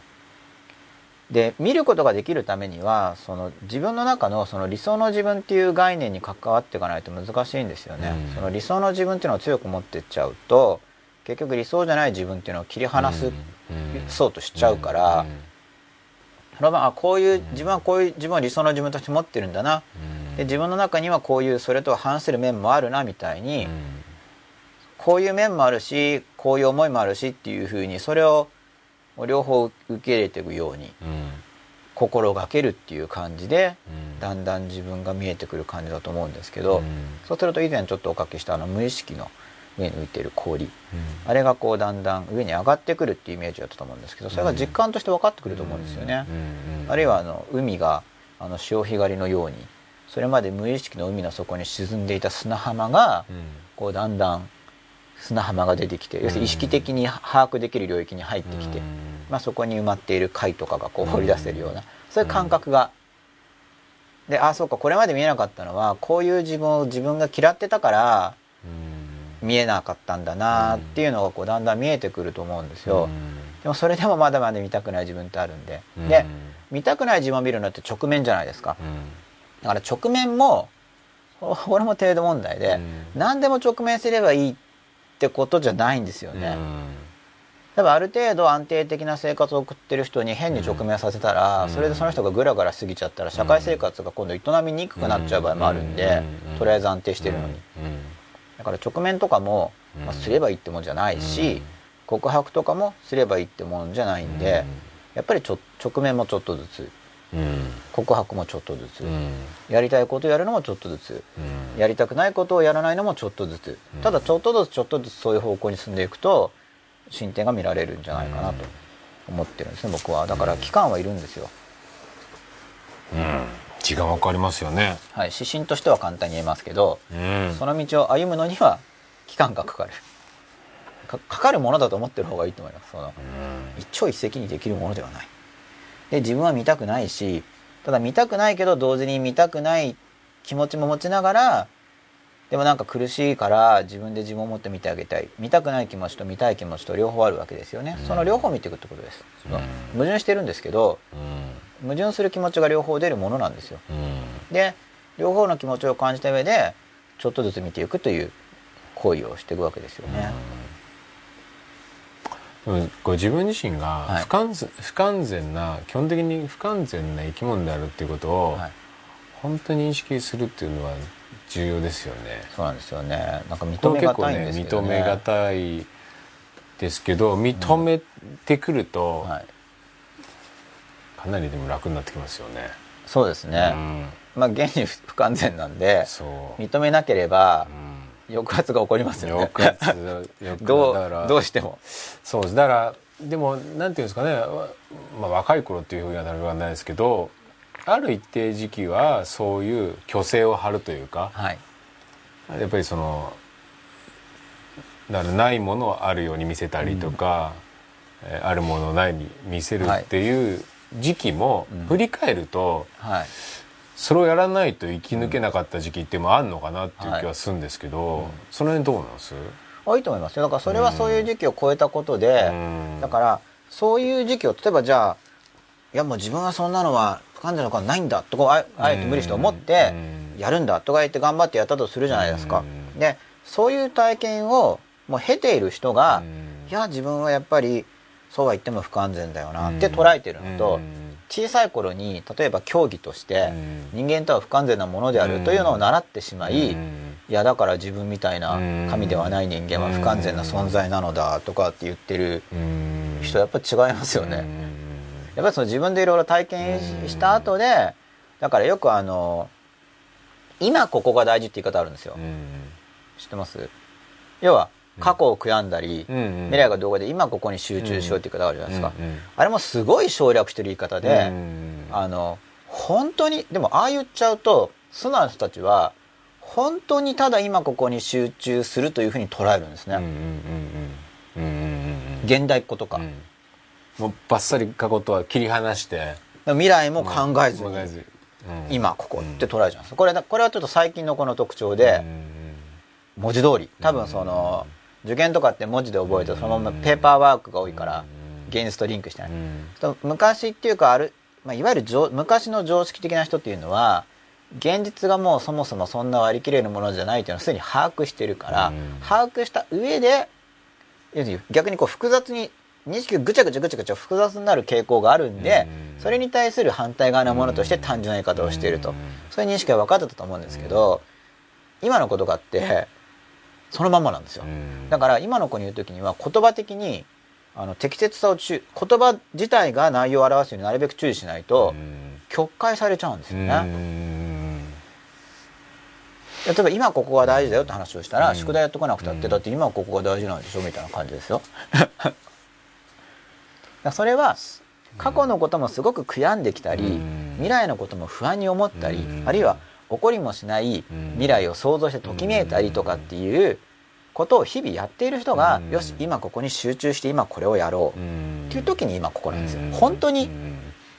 今ここしかないっていう話じゃうん。ないわけですよね、そうですね。うん。ところがあのそれそこを抑えずに今ここって言ってる人たちが多いことも分かってきました、いや本当に今ここになっちゃったら、うん。あのよっぽど知性ないですよ今ここが大事だっていうのはブログとか読むじゃないですかなんか。でもこの人はなんか一応言葉上はですよ。本当に今ここという感じで言ってるよなって見えるのがあるんですよ。僕の勘違いかもしれないけどしかも結構あるんですよ。なるほど。うん。だけど、うん。本当にただ今ここだったらすっごい知性低いですよ。うん。本当に。うん。本当に今ここしか集中しなかったら。うん。一応過去のデータを持っていろんな感情体験をしてきた歴史があってで自分なりにある程度の未来こうしようっていう気持ちがあって今ここでじゃないですか、なんかそのまんま今ここっていやそれはちょっとっていうかそれはだからそういう教えをだから信じ込んでうん。伝言ゲームのように検討せずに伝えてるわけですよね。うん。そういうのが。まあでもブログはだからそういう意味で面白いです。いろいろ読める。うん。いろんな人のがそのまんま。うん。いろいろわかる。うんだから僕もちょっと注意しまあだからこれ真っ裸とかがいいのはこうこうだよこうじゃないよとかこうだからぼかして言えるじゃないですか、うん。言葉だから、うん。これやっぱ文字で書くとやっぱ固定化されるんでビシッみたいな、うんだからなんか本書きたくない人がいるのもわかるんですよね、なんか書いちゃうとそう思われちゃうから、うん。誤解を生む行為にもうん。なるわけで。そんな分かんないですからね実際は、今こことかだから象徴的な、うんだって本当に今ここだけだったらそれってやばいでしょうっていう。うん。だからそれがそのいろいろ経験した上でこう思ってるっていうのはそのうん。過去データって言ってももちろん今の自分の記憶の中にあることでしょうけれどもそれをこう抱いた上で単純化して言ってるのと本当に何もなくてただ言ってるってやっぱ違うんですよ。だから僕はいろいろ経験するのは本当大事だと思いますね。だからそしたら思いがあの極端に触れちゃう経験とかもあるしうん例えばお金に目がくらんだ経験もあったりじゃああるいはもう異性ばっかり追いかけてる経験があったりとかまあいろいろいろんな経験があっていろんな感情体験がそこにはあることでやっぱ分かってくることってありますよね。うん。それは初めからその感情体験を叙述した言葉を読んでいたところでやっぱマランキになっちゃいますよ。体験がないわけだから、うん。でそういう意味でその中学生とかが小説どっかが苦手とかあるんですけど、うん。でも読んでるのが大人向けの小説だったりするから、うん。いやそれは分かんなくて当然だからっていう、うん。言ってあげないと、あのやっぱ変な認識をしちゃうと思いますね、大人の文学読んでたりするんですよ実際、いやそれは分かんないよ。だってそれ感情体験してないんだからっていう。ああ自分のね実体験としてね。でも分かったとしたら誤解だと思うよって言ってあげないと、この気持ち分かるっていやわ分かんないと思うよっていう。だってその中に投げ込まれたことがないんだから、わかんなんか別のものに置き換えてるはずですよね、少なくとももちろんその登場人物とかと完全に同一な体験はできないけど、うん。でももうちょっと似たものをくぐり抜けてなければ、わかんないはずだから、わかんないって言ったらそんな悩む必要ないと思うんですよね、そんなに分かったら逆に変。まあよっぽど修羅場をくぐり抜けて生きてきた小学生とか、もうすでに人生経験豊富とか、ただその場合にはこの子供体験が少ないんで、まあそうそうね。はい、そ大人のは分かるけど、うん。子供のは分かんないみたいな、うん。僕はどっちかそっちのそっちにちょっと足を突っ込んでますけどね大人の方に。だ子供の時に大人の方に読んでたのはやっぱ少しそういう傾傾向があったなと思います、いやそこが幼稚なやつは分かんないですよ。ついていけないみたいな、うん。でもそこには僕の中で幼稚なものを価値低く見るところがあるんですけど、うん。その価値低く見るっていうのは自分自身やっぱり防衛であって、うん。本当はその子供時代はもっと体験したかった、うん。からこそうん。それを価値低いからっていうふうに見なして大人側の僕にとって必要だったからその大人側のものを読んでたと思うんですけど、それがその自分がそれが必要な状況で十分に子供時代を体験できてないっていう悲しみっていうのがあると思うんですけど、その悲しみに直面したらなんか多分バランスが崩れちゃうから防衛として、あの幼稚なやつっていうのは少し価値,、うん。価値低いと見なさないとやっていけないわけですよね。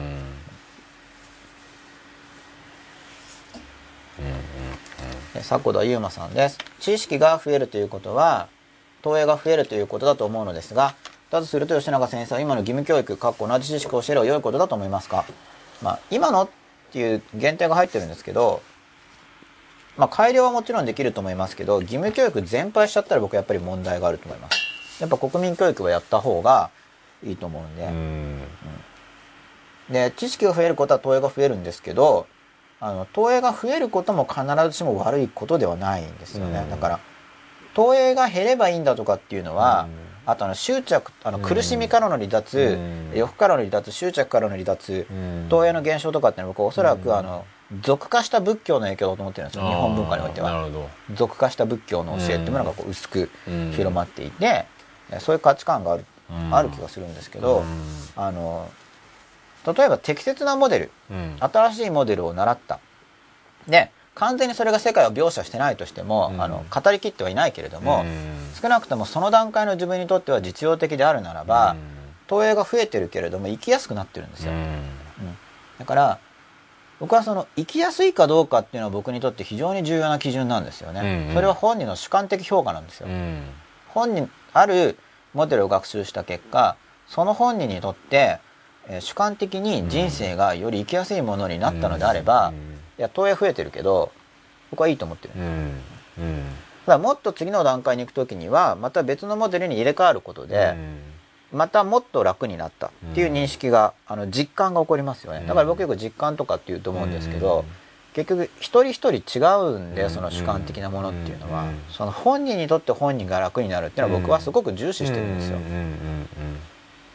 でただその本人にとって本人が楽になるっていうのを重視してるっていうことを言うとあの世間で言われている本人が幸せなんだからいいじゃないと、そっち行っちゃうそうそうそそこをやからこれはテーマとして徐々に扱わなければいけないぞと思ってるわけなんですけどなるほどでもでも本人が主観的に幸せになっていくの大事だと思ってまあ基本それしかないですもんねだって他人がどうこう言ってもやっぱありますよねだって本人が幸せなのにと、ただだから本当に幸せなのかってところです大事なのだかうん。そうですね。らだから幸本そうだからそこの基本的に本人が幸せなんですけど本当に幸せな時は多分周りに対してもいい感じになるんじゃないかなと僕は思うんですよね。そのせ本人だけがさ幸せっきので信じてないからうん。熱狂的になるのと同じパターンで、うん。要は不幸せな面があるんだけどそれを認められない、認められない。私たち幸せ。やっぱだから閉鎖的な情報になるし、反発も生まれるし、はい。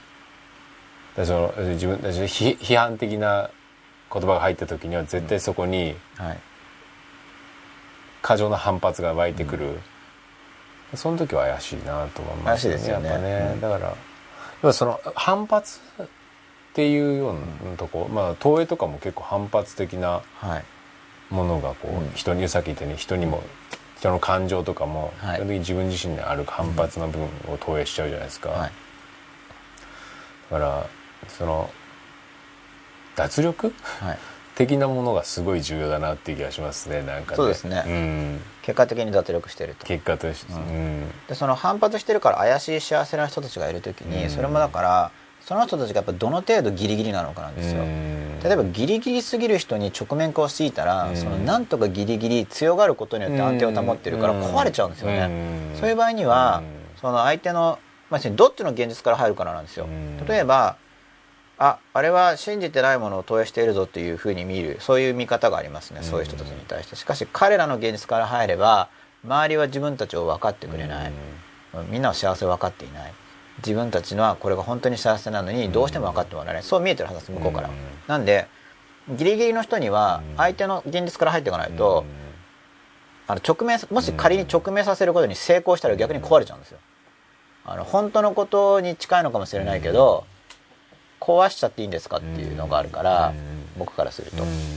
だから本人が幸せならいいんじゃないっていうのは、やっぱりその幸せならいいんじゃないって言ってる側の人にも多分本当は幸せではないんだろうなっていう気持ちがあるはずなんですよ、うん。そうじゃなかったらそういう方はしないんですようん。なんか納得いってないはずなんですよその、うん。本人が幸せなんだからいいじゃないっていう時に納得してたらそういう言い方しないですよね、そう思ってないから、うん。それは結局同じなんですよ、うん。彼ら彼女たちが幸せだと思ってない、うん。けどそこに関われない自分というのがいて自分は無力感があるわけですね、うん。そしたらその無力感に直面したくないから、うん結局無力感に対する合理化として、うん。まあ、今非常に単純化説明してるけど、うん。無力感に対する合理化として彼らが幸せだ本人たちが幸せだからいいんだよっていうのは、うん。その自分が関われない無力感の合理化だったりすることが、あのよくあると思うんですよね。でじゃあその幸せじゃないけど幸せなんだって頑張ってる人たちに対してそれが仮に虚構だとしてもその虚構を大事にしながらちょっとずつ変えていけないとその虚構があるからなんとか生きてるわけだから、うん。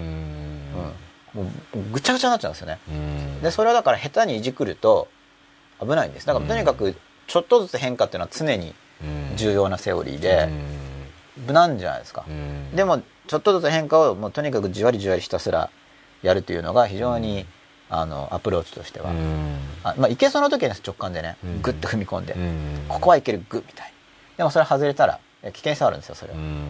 その代わりちょっと大きく変わるかもしれないでも大きく変えたいっていうのは自分の側に向くかもしれないですからね。自分の側の虚栄心で自分が関わったことによって大きく変えたいっていうのは相手の幸せじゃなくて、自分の虚栄心じゃないですかまあ、あと虚栄心とか自分の侵入を好む心。うん。他人の心に侵入したり他人の心を引っかき回すことが、あの快感につながってる場合があるんですよ、うん。うん。その支配欲うん。につながっていて、うんうん。その場合も合理化すると向こうの幸せのためにここまでしてやってるんだ。これ親がよくやるんですけど子供に、うんうんうんでもそういう合理化が起こっちゃって、うんでも本人には本当にそう思えちゃうから、うん。あの嘘を言ってるわけじゃないですよ、うん。そう思えてるんですよ、うんだからこれが人間心理のうん。微妙なところでありでこの辺りは子供を勉強好きするするのに書きたい部分なんだけどこの書き方が今のところ難しい、だからその例えば熱狂的なものっていうのも大体集団性じゃないですか、はい。徒党を組むっていう、はい。だからその共有感うん。であるっていうところで,、はい。で僕も多分50夜ぐらいまで60夜ぐらいまでははい。割とそういうはい。概念っていうのは、はい。なんていうんですか、えー必要なものというか、い。方で考えてたんですけど、それでその自分の世界世界、要するに基本的にひ人個個でそれぞれ自分の世界でっていう話を結構何回かやってたじゃないですか、はいそっちを意識しだした方がはい。全然安定してくるんですよね、これがまたこれがまたじ矛盾してる話で、い、つも自分の世界というのを認識して、はい。個であるっていうことを認識しした方がはい。孤独じゃなくなっていく、そうですね、うん。うん。これもこれも言葉で言うとなかなかわからない完全に矛盾してるんですけどはすごくそこが明確になるし、いはいこれ逆に共有感も逆に感じられたりするんですよね。そうなんですようね、ん、これはやっぱり体感しないとわからない部分がすごく大きいんだろうなって思いますよね。うん。そうですね、まあ、だだから話を聞きながらやっぱり自分で試行錯誤してってそうですいうね。ねしかもちょっとずつ。ちょっとですね。あとは、あまあ、極端に単純化しすぎずに、うん。言葉にこだわりすぎに言葉にこだわりすぎずに、うん。でも一応ガイドがないと何もできないから、ね。大まかなガイドとうんして使いつつっていう感じだと思うんですけど、うん。そうですね。そこの問いなんてのもそうなんですよ。だから他人がこれ問いなんじゃないかって決めつけるのもよくないし、うん。自分が問いしてると決めつけるのもよくないんだけど、うん。これ問いかなって思ってこう感じたりするっていうのに使うとうん便利なんですよね、うん。でそういうのやってるうちにわざわざその問いっていう概念を使わなくても、うん。もっと自分のことや他人のことが感じられると、うん。しかしもう他人のことを感じてる時に別にその単語使わなくてもそれがもう問いかもしれないっていうのもうん。もう分かりきっちゃってて、普通に処理できるようになっていくわけですよね、慣れていけば。だからまあ感覚まで落とし込むまでのヒントというか、そうですね。ね。はい、何もないとうん。やれないから、そうですよね、はい。うんそういうのって結局あの勉強法に通じてる部分なんですよ。それ勉強法じゃないですか。そのまず形から入って結局そのマスターに至る達人に至る。うん。僕自体がそういうモデルを持ってるから僕はその達人とかの話をよくするんだと思うんですけどなんかやっぱ全部こうつながってるっていうんですかね。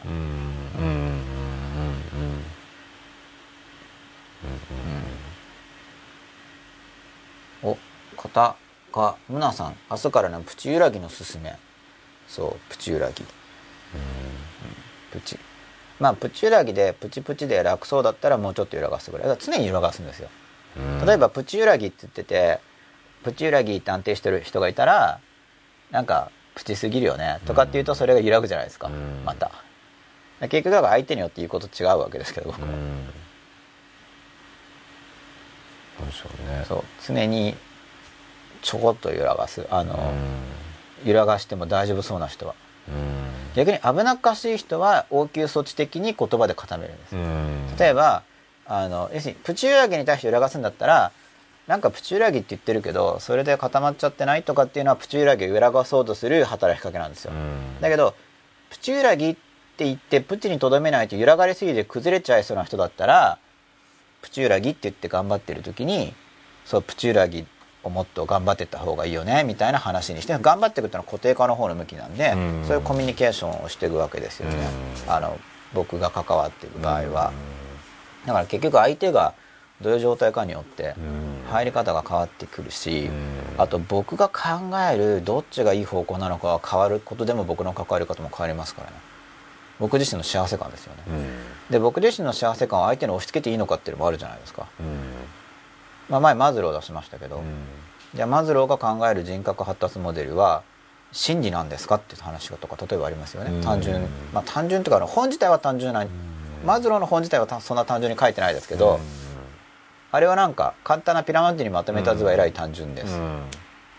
でそんな単だからマズローが言ってるかは別として、うん。欲求改定とうん。言われるあの図は単純ですよね、でじゃあその単純な人格発達感を押し付けるのがいいことかって言ったら、まあ、僕は当然いいことだと思ってなくて、うんで僕の考える幸せっていうのは普遍性があるかって言ったら多分それもないわけですよ、うん。ただみんな一人一人幸せの方をに向かいたいなっていうのは多分うん。持ってるわけだから、だから結局相手の考えてる幸せってなんだろうっていうのも見つつうん。でかといって完全にそれに行くわけでもなく僕の考える幸せっていうのもあるんで、うんじゃあどう関わっていくかなっていうことですよね、相手の考える幸せ。僕が考える相手の幸せ。僕が考える相手の状態。うん。僕からすると相手の状態そのものは分からなくて、僕の考える相手の状態しか分からないんで、うん。うん。まあ、こういう関わり方とかに入ってきてるのはもうだから3週目ぐらいなのかな？2週目ちょいぐらいなのかな、うん。声も真っ裸自体が、うん。それなんでこういう。要は自分の心のことを扱ってることによって他の人との関わり方、うん。つまりこう要はこういう番組名とかを見ると多分多くの人が思うのはあの踏み込みすぎる番組だろうなとおそらく思うんですよ。真っ裸ズケズケ入り込むとか、じゃあちょっと心理学的なことも扱うじゃないですか、うん。そしたらその武器を振りかざして周りの人をぶった切るみたいな、うん。それは問えだみたいな例えば、うん。なんかそういうイメージだと思うんですけど。まあ初めはちょっと単純化してそういうような話もしてきますけど、うん。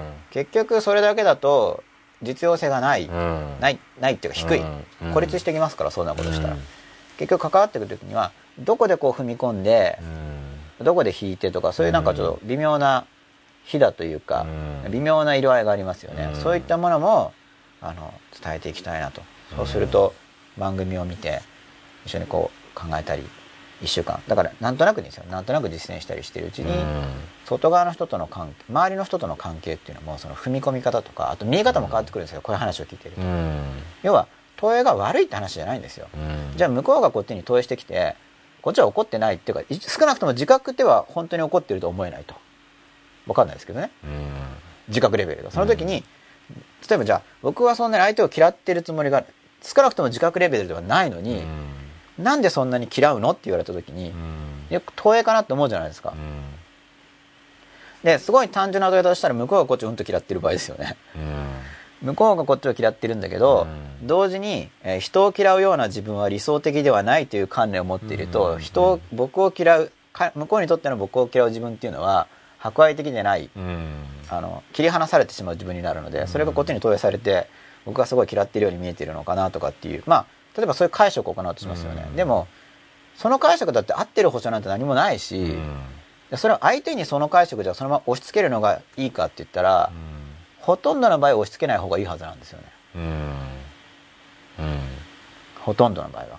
その直面化させようとしてるっていうの。は通常直面化させるのがうまくいくのは例えば家庭教師の場とかだったら僕ある程度やりますけど、うん。それはすでに先生生徒関係っていうのがうん。できていて、うん。その生徒側の人がそれ依頼されてるわけね。僕に対して先生として僕の側にですよ先生として接してくださいという話ができてるからやることであって、あの普通の人間関係でおかしいですよ。それは。うんうんそうそう。ねそう。これもこうなんか今夜も真っ裸の番組だからこういう話を延々としてるけど、うん。あのそういう場じゃない時に熱く延々と語ったりしたらやっぱりおかしいんですよ、そうじゃないですかまあ自分のアイデンティティとして語る分には全然いいんじゃないですか。だから本当に自分が信じるものとしてっていうことはそれだからそういうのを語る場であれば、うん。要は自分の思いの丈をうん。ぶつけて僕は本当にこういうことを大事だと思ってるんですっていうのを伝える場であれば、うん。それはだからそういう場だからうん。OK なわけで、周りの人に何を表現するかっていう、うん。だから言いたいことを言うって言っても、うん。その場の規定っていうのがあるわけですよね、うん。でただ場が居心地が悪いならうん。文化圏を変わるっていう選択肢があるよっていうのは何度も言ってる通りなんですよ、うん。なるほどねただその場に逆らうのはうん。多分あんまりいい生き方じゃないっていうのはあの得じゃないと思うんですよね、うん。孤立するから。だかうんらその場にいるんだったら、うん。そこはもうちょっとうまくやり。うん。でもうまくやっていくことがどうも居心地が悪すぎると。いうんだったら変わることも検討できる、うん。けど自分その場の規模によっては自分の影響力が発揮できるかもしれない、うん。例えば日本っていう国全部を変えるのは厳しくても、うん例えば職場34人とかだったら、うん。自分の影響力で周りが変わる可能性もありますよね、うん。あるいは家庭ぐらいであれば、うん。でも学校全体とかになるとだいぶ難易度が上がるじゃないですか,、だからそれやっぱり自分の影響力の範囲というのも考えて、そこも判断していくわけですよね、ただそういう今言ったようないろいろスケールを複数持っていると判断能力が上がるんですよ。うん。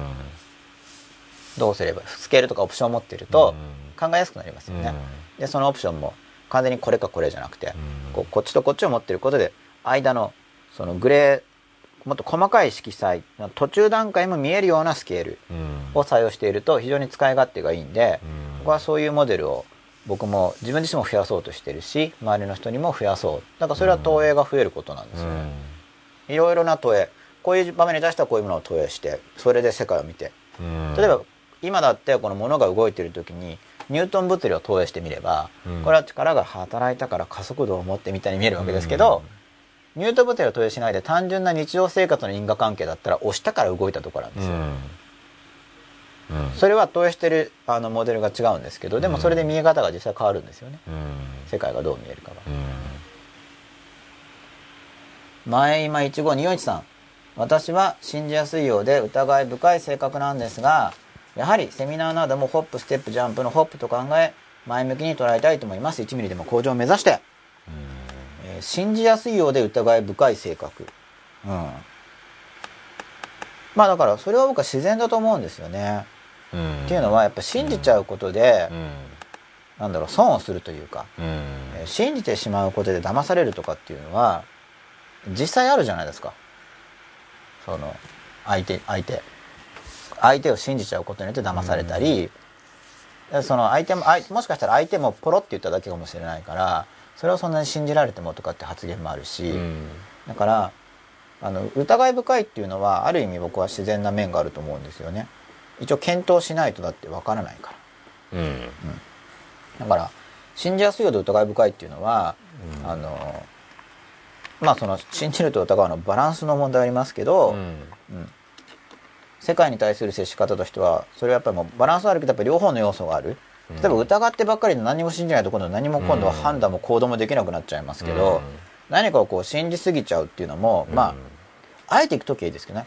しばらくこれを信じていくぞみたいなうん。時は、うん。まあちょっとそれは意識的に少し疑いをこう抑えて、うん。っていうのはあの実践しないと結果がわからないし、うん。実践してもあんまりリスクがないからやってみようっていう時はやってもいいですけどでもそれも疑ってるままで試してるわけじゃないですか。うん。あの信じてるという信じてるとしてやる行為をやっているだけで、テスト期間中だから疑いは持ってるわけですよね。うん。だからまあいろいろ検証してるうちに疑いは減っていくっていうのがあ本当に本当なんだ。って言って疑いが減っていくっていうのがまあ自然な感じだと思うんで、うん。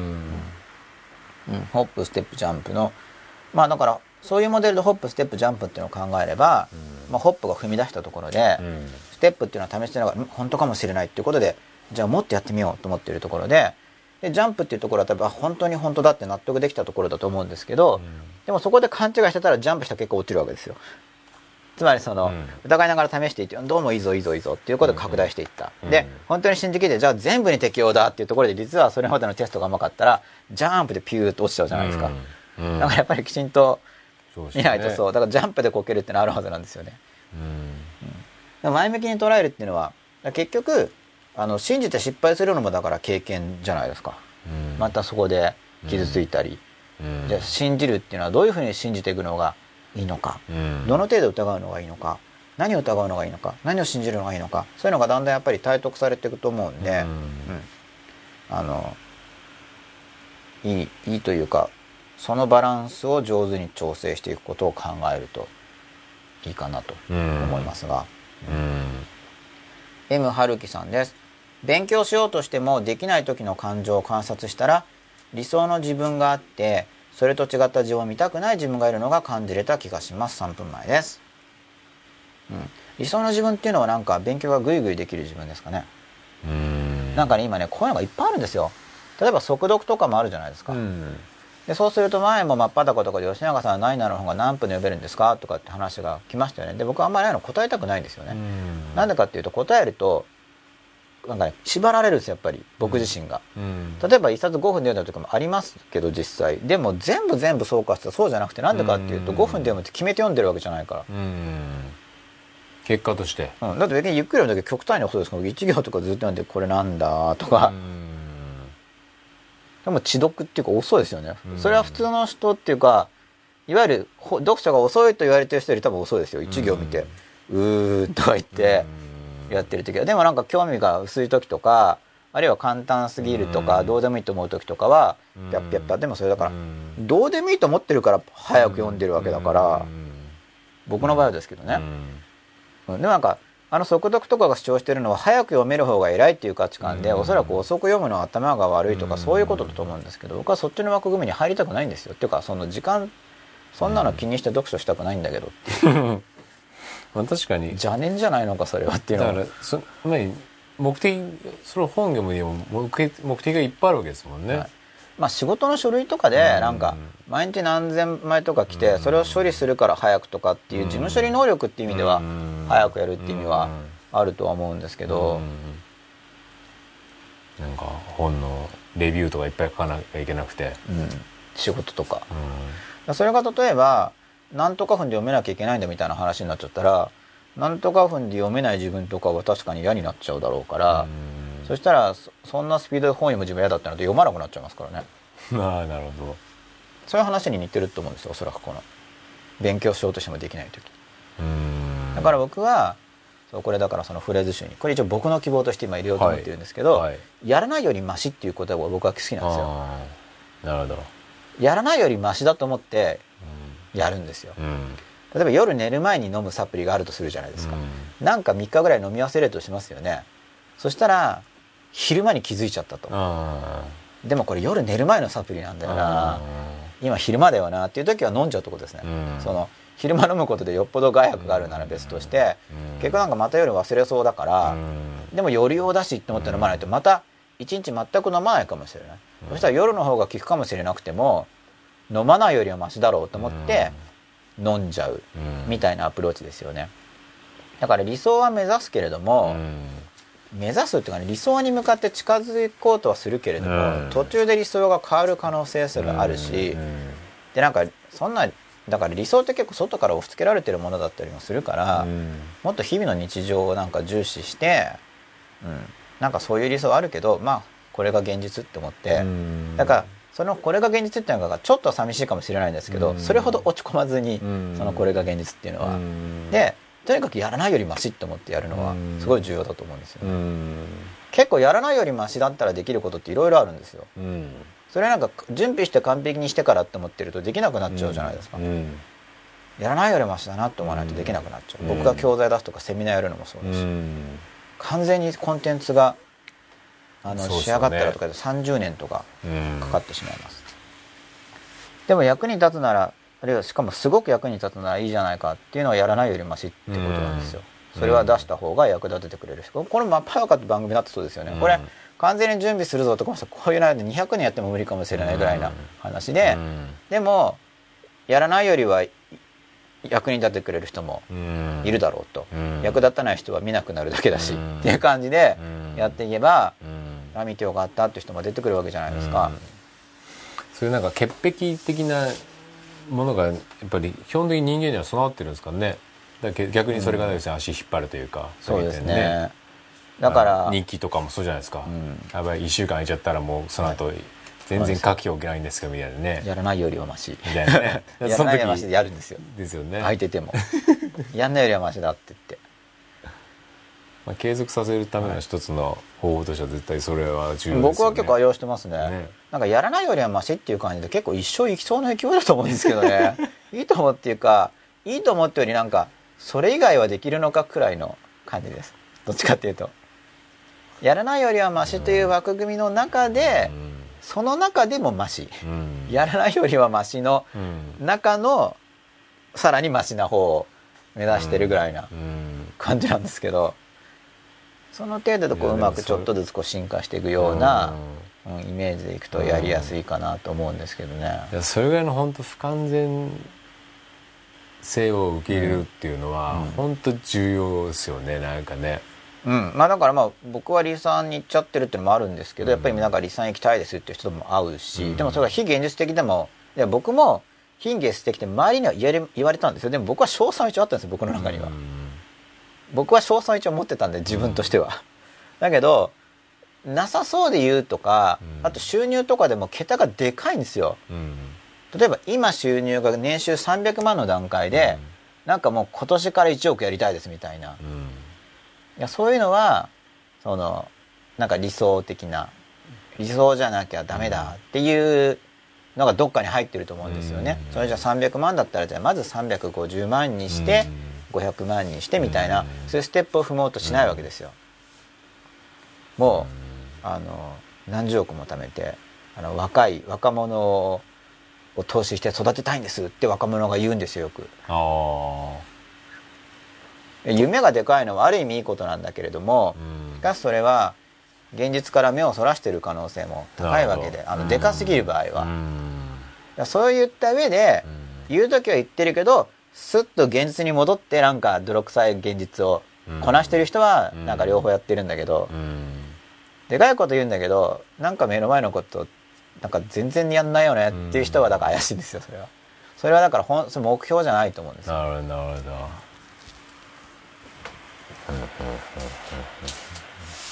今春樹さんそんな感じです。音符。あ理想の自分かな。やらないよりはマシっていう感じで。でそろそろあれですか？吉田さんの歌ですか？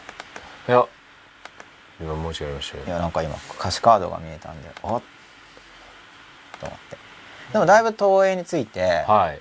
だからまあこう意識したこう周辺を話してるわけなんですけど、うん。これがなんか分かりやすい具体例みたいなのやりすぎるとなんか硬い、うん、予定調和的なちょっと言いたいこととずれちゃうんですよ。なるほど。なんか変な教科書みたいになっちゃう。ああなるほど。なんかぎ使い現実的に応用が難しいっていうか分かりやすい具体例みたいなやつ。まあ入り口はいいんですけどね。まずそれ大体そんな感じかって捉えてうん。でもげ常に現実の人生を生きてますからね。うん。その単純化された人生を生きれるわけじゃないからうん。日々の現実にいつも放り込まれてるわけじゃないですか。うん。だから日々の現実に対応する話じゃないとっていうとだからそんなに割り切れるもんじゃないわけですよね。うんでもまあモデルを持ってるとやりやすいってやっぱあるんでまあ僕は勉強法だったら分かる覚えるなれるって言いますけど、まず分かろうとしてでその結果をまず覚えてで慣れていくんだって。大体でも大まかに確かにこのステップでやったら非常に効果が出るわけですよ。うん。ただ勉強はちょっと単勉強っていう行為自体がちょっと単純ですからね。うん。普通の人生の問題に対処することに比べて特にペーパーの勉強っていうのはもうなんか体系が整っててもうその割り切って体系として抽出した後のものをやるんで、まあ、だからそういう単純なモデルが結構使えるっていうことになってるんだと思うんですけどねうんあのペーパー試験対策レベルの勉強法であれば。しかしそれを実人生の日々に生かしていくっていうことになってくるともうちょっと柔軟にもうちょっとこうそのスキームを緩やかにしてあの使っていかないとううまく使えなくなっちゃうと思うんですよ。人間の心理とかっていうのはもう割り切れるもんじゃないから、うん。自分が真っ裸に進むって言ってもだから真っ裸になるっていうのはなんか最近こう比喩で考えるんですけど服を脱ぎ捨てるのと違うんですよね多分。うん。真っ裸になっていくっていうのはこんなに部屋に服があったんだみたいなところがあるんですよね。うん。うん。だからこう服を着て、まあ、ワードローブでもいいんです。ワードローブだとこう整理して入っちゃってるから普通は多分そんなに心の中って整理されてないと思うんで、なんか結構ぐちゃぐちゃだよね。っていうようなのが、だから真っ裸っていうとそのぐちゃぐちゃな部分を見ないで残ってる裸の自分を見るみたいじゃないですか。うん。うんそのまんま真っ裸って感じ、うんうん。でもじゃあ真っ裸になるためにこういやいろいろこうずっと着ていて自分の心が見えないと、うん。うん。じゃあ中をこう見ていきますけれども、外側の部分を切り捨てるんじゃなくて、その外側こんないろいろあるねっていうことも含めて真っ裸なんですよね、うんうんうんうんうんうん例えば銭湯入る時に服脱いでなんかあの入り口に置いとくじゃないですか、うん。もちろん自分の身体っていうのは裸の身体だけですけれども、うんうんでもあれは自分がさっきまで着てた服なんであって、うん。そこに対してちょっと自分感もあるわけじゃないですか、うん。やっぱりいや同じ繊維かもしれないけど、うん。自分が着てきた服と他の人が着てきてる服っていうのはやっぱり同質感と異質感がやっぱ違いますよね、だから自分が着てた服っていうのがこんなにこんなにこんなにあるっていうのがすごいたくさん見えてくる。うんっていうのは結構真っ裸な感覚に近いのかなみたいな、うん。それをなんかないものとしちゃうとこれは服だから自分の体じゃないから私ではないとかってやっちゃうと、うん。なんか話違うかなっていう。うん。なんかそれはまたそれは切り捨てちゃってて、うん。うん、現実とはまた違う感覚に入っちゃう気がするんで。うん怒ってる自分も自分だしみたいに捉えないと。そうですね。なうん。うん。でなんか自分の中がだからいわゆる真っ裸っていう比喩っていうよりはそのもうちょっと広い範囲の自分っていうのがそのまま見えてくる。だから、まあ、さっきの比喩で言ったら実は銭湯も脱いだ服も自分だよねっていうかそこも自分の体だよねっていうような感じだと思うんですよ。中心部分の身体だけが裸な体なんじゃなくて、うんうんうんうん。外側部分もこれ比喩ですけど本当に服は体じゃなくて服は服だけどこう怒る自分とかっていうのが普通の自分が普段自我って思ってる部分とは違う部分が動いてる感じだとしても、うん。そっちも含んで自分だなっていうふうにその自分がこういう面もあるしこういう面もあるしっていうその自分全体がどんどん見えてくるっていうのがうん。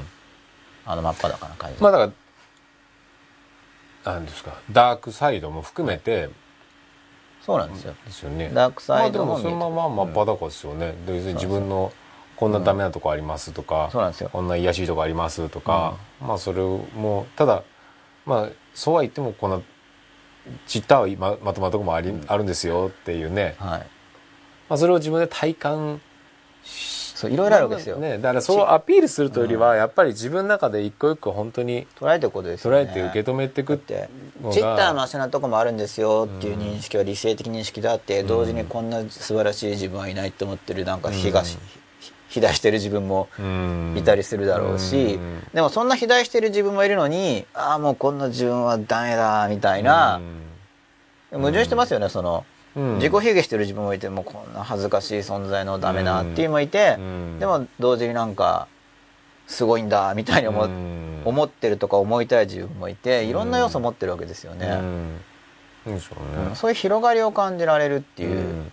だから単純な同一性ではないんですよねマッパあの自我同一性とかアイデンティティとかっていうのはうん。中学高校ぐらいで今習うんですかね、うん概念としては。そのあんまり単純な同一性じゃないと思うんですよ、うんらもちろん、うん。さまざまなものがあるっていうのを認識すれば、それを含んで自分っていうことだから、うん。そこに同一性はありますけど、そのさまざまな自分のうち一個だけを捉えてそこに同一性を感じているっていうのを目指すわけじゃないんですよね、うん。つまりこここそが本当の自分っていうふうに、うん。あの自分を探すっていう。うんコアって言い方僕もするけど、うん。そこそういうのではないそうですね、うん、まあ複雑なのが自分ですよね、まあ、人ですよね、ある意味で。でもその中で多分一つずつオープンすることによって多分いい感じのものが多分一番上に出てくるんじゃないかなって気がするんですよね。なんとなく、そうですね、うん。でなんか気持ちいい感じの。あとこう全体的に見えてくると多分自分の中の重心のようなものうん。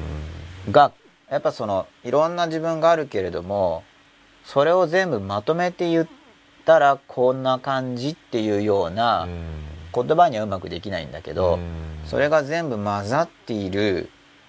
けどこうきちんとある程度その自分としてはそのバラバラなものっていうよりやっぱり自分という、うんそうですね。あ均質なもんじゃないんだけど自分という感じで捉えられると思うんで、その重心はここここにこうなんか乗っかってるみたいな、うん。そういうようなうん。捉え方が多分できると思うんで、うん。単にこうこんな面もあるあんな面もある。だからえバラバラだっていうことではなくて、やっぱそれは全部自分なんだっていうその納得感、そういうのを目指してる感じだと思いますね。そうですよね。だから前回吉野さん言ってたあの要するにそういう要するに自分の中の複雑さは、うん。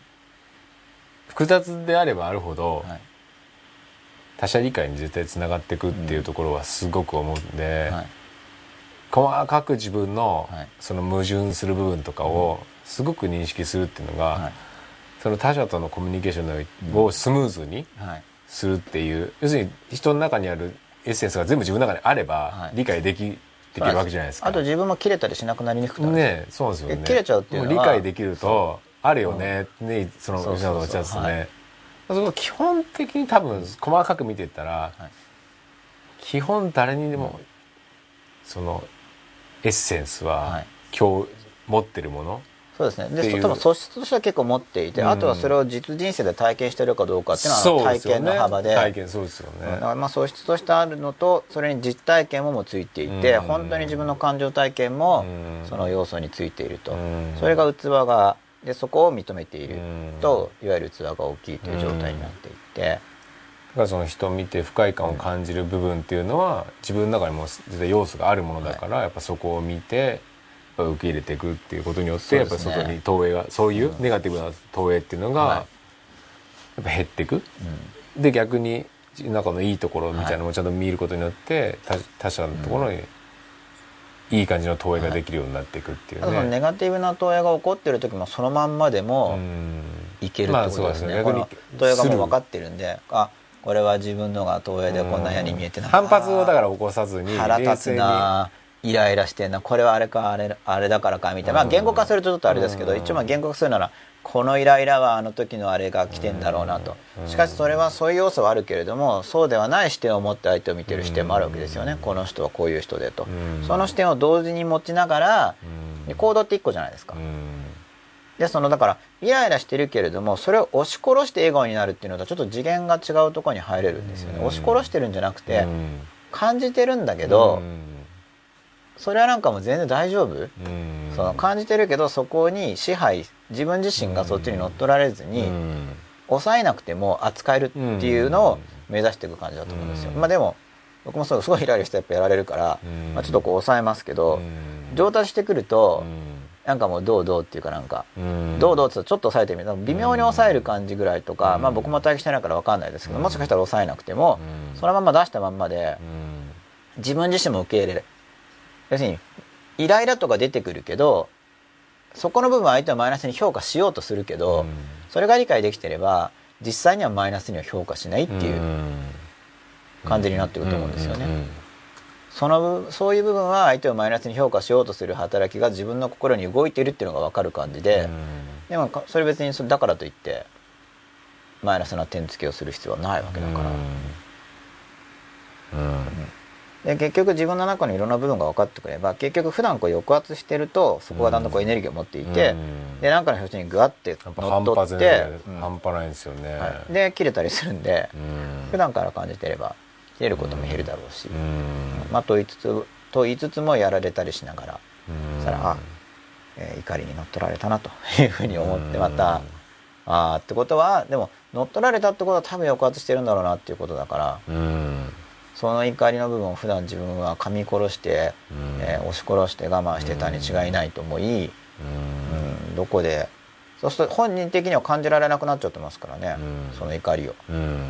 た爆発したってことは溜めてるはずだから、これはどんな時に我慢する癖がついているのかとかこう見ていって、でそうするとまた感じられるようになってくれば。でその中やりすぎると今度はそれまでは抑圧してて社会的にうまくやっていたのが、あのイライラしてるから顔に出ちゃうとか、うん。声に出ちゃうとかっていうのは急に進展すると人が変わって起こりやすくなったっていうふうに外側からは見えますよね、うん。まあちょっとずつやるんですけどそれも。うん。伊沢浜ゴバヘさんです。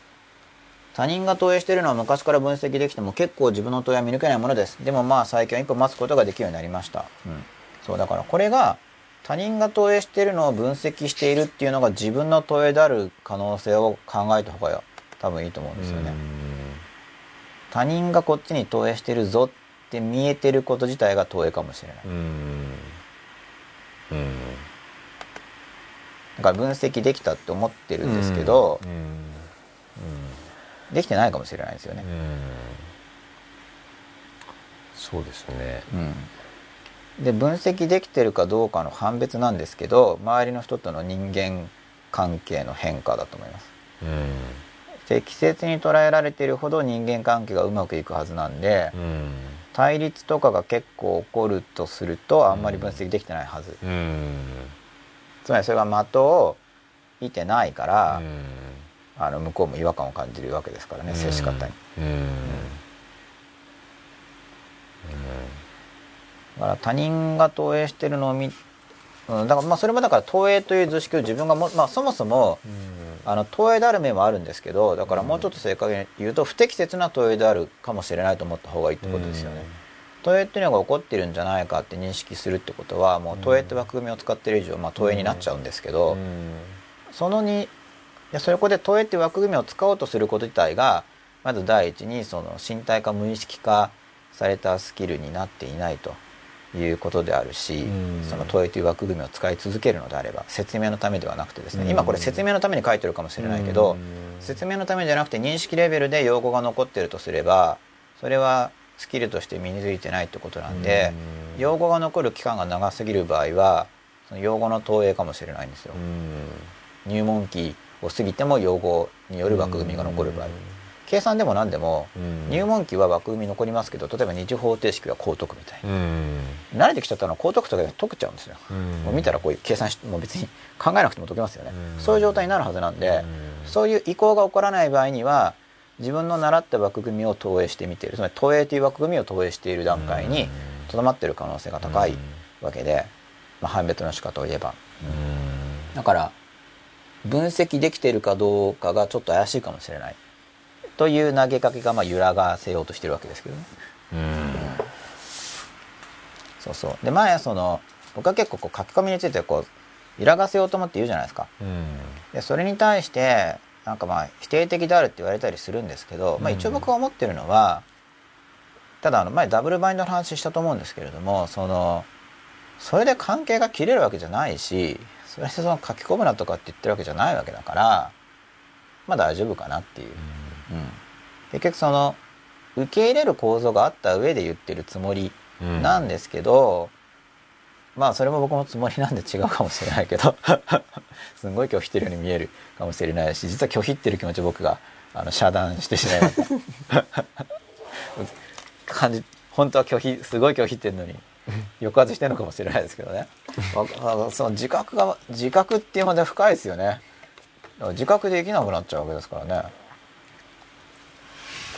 まあ信頼関係のもとに成り立ってると、うん、一応そういうつもりでいるんですけどそれは僕が単になんか僕の拒否感を僕がそれを麻痺してるかもしれないですけどね、うん、まあでも僕がその拒否感を麻痺させるというしたらやっぱ相手がえらい拒否してるように感じられると思うんであんまそういう体験、うん、体感もないから、うん、新一川野さんです。何かあるとすぐに顔に出てしまいますしかもいつも通りなのに怒っているように思われてしまいます。顔が怒っているように見えるそうです。あこれはだからやっぱり怒るのは良くないっていう多分思っているんじゃないですかね。そうすると怒ってる自分が分かんなくなっちゃうんで。うん。だ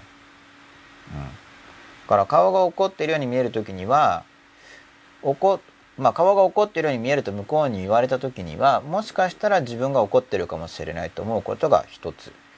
もう一つはなんかすごい単純化した説明ですけどね。つまり自分が怒ってるけど自分が抑圧してるかもしれない。というオプションが一つ。もう一個は向こうが怒ってるかもしれない。向こうが怒ってる時に怒りをこっちに投影してきてて こっちが怒ってるように見えてるかもしれないんで、まあ、その両方、うん、どっちかなってみまあその両方に割り切れるわけじゃないんですけどまずそういう見方をしていくと状況が分かりやすく、うん、なるんじゃないかなと思いますけど、伊沢浜五林さん、あ、そこです。僕が言いたかったのは、1分前。どこだろう？30秒前の読んでみますよね。30秒前。伊沢浜五林さんです。拒否ってるのと半々でしょうとこっちは思ってます。うん。半々。まあ、あと拒否ってるっていうのと、あの分析によって安定化するっていうのは、あの、相手の相手が自分に対してやってる関わりっていうのがあの受け入れがたくてすごい寂しい思いをしている時とかに知性化による防衛してるかもしれないんで、うん、とか言って結構強めに揺らがせようと思って言ってるんですけどね伊沢浜五林さんには。意外と打たれ強そうだから、うん、なるほど。違う間違ってたらすいません。ツイッターなんで、うん、なんか知性化による防衛をしてるかもしれないです、つまり例えばもしかしたら相手が自分にさほど自分を重要視してくれてないと、でそういう現実を受け入れがたい時に分析とかしちゃうとそこで知性化できるんで、うん、防衛できますからね。稲浜小林さんはだから僕は、うん、あの成長しようとしてると思うんですよ、うん、で僕はだからねこだわりすぎかもしれないんですけど、やっぱりこの、あのブルドッグから人間に脱皮しようとしてる絵なんだろうなこれはって実は思ってるんですよね。でも可愛い感じで。おそらくこの可愛い感じ多分幼児太鼓ちょっと入ってると僕は見てるんですけど。おそらくですね。ただもともとこれアメブロのピグみたいなやつだとどれも幼児っぽいんで。それが幼児対抗っぽいの示してないかもしれないけどそもそもそれを使う時点でそうなってしまうみたいな。そうですね。でも書き込みとかでもなんかなんとなく人となりってはい。見えるもんですよね、なんとなくね。そうなんですよ。それがね。見えてるのかこっちの問いなのかは常に謎が残る部分なんですけどでもなんかやっぱ違いは違いますよね人によって。そうですよね。だからら伊沢浜小林さんの時は、あの大体他人というのが入ってくるなっていう気がするんですよね。伊沢浜小林さんは自分自身を語らないわけですよね。だからやっぱ自分のこと言いたくないんだと思うんですよ。家庭教とかだったらうん。その他人の話とかをしてるのを結構長く聞くことになりそうなパターン。うん。うんでそこでうん。それはどの程度とか言わせるかなんですけどうん。そこで自分のこと言わないよねって言っちゃっていいかどうかはうん。またこれツイッターだと分かんないですけど現場だともうちょっと判断しやすいんですよ。うん。でも自分のこと言わないよねって言われるとそこがあまりにも直面したくない場合にはうん。もう怒っちゃったりものすごい強烈に感きょうん。そう絶対そんなことありませんとかって話になったりとかになったりもするんでその直面がうん。早すぎると、うん。裏目に出ちゃうと。やりすぎ。踏み込みすぎ。うん。そうするとその抱え込み構造が受け入れてくれる構造がそもそもないって向こうに見なされるとうん関係が終わりますからね。その終わり方は残念な、っていうかうんこっちの失敗って感じああそうそうね。仕事でやってる以そう そうそう。上ねあれ入りすぎた。仕事でやってる以上。やっちゃったっていう。だから仕事っていうのは僕はすごい重視してるんですよ。つまり趣味と仕事って違うんですよ,、まあそうですよね。趣味だったら関わりたい場合に関わりたい領域に入っていくだけでいいじゃないですか、趣味だから、うんでも仕事の場合は趣味じゃないからあくまでそのまあ仕事の場に入る時にはこっちも向こうもその仕事の場っていうことでそこの目的に報じなくちゃいけないですよね。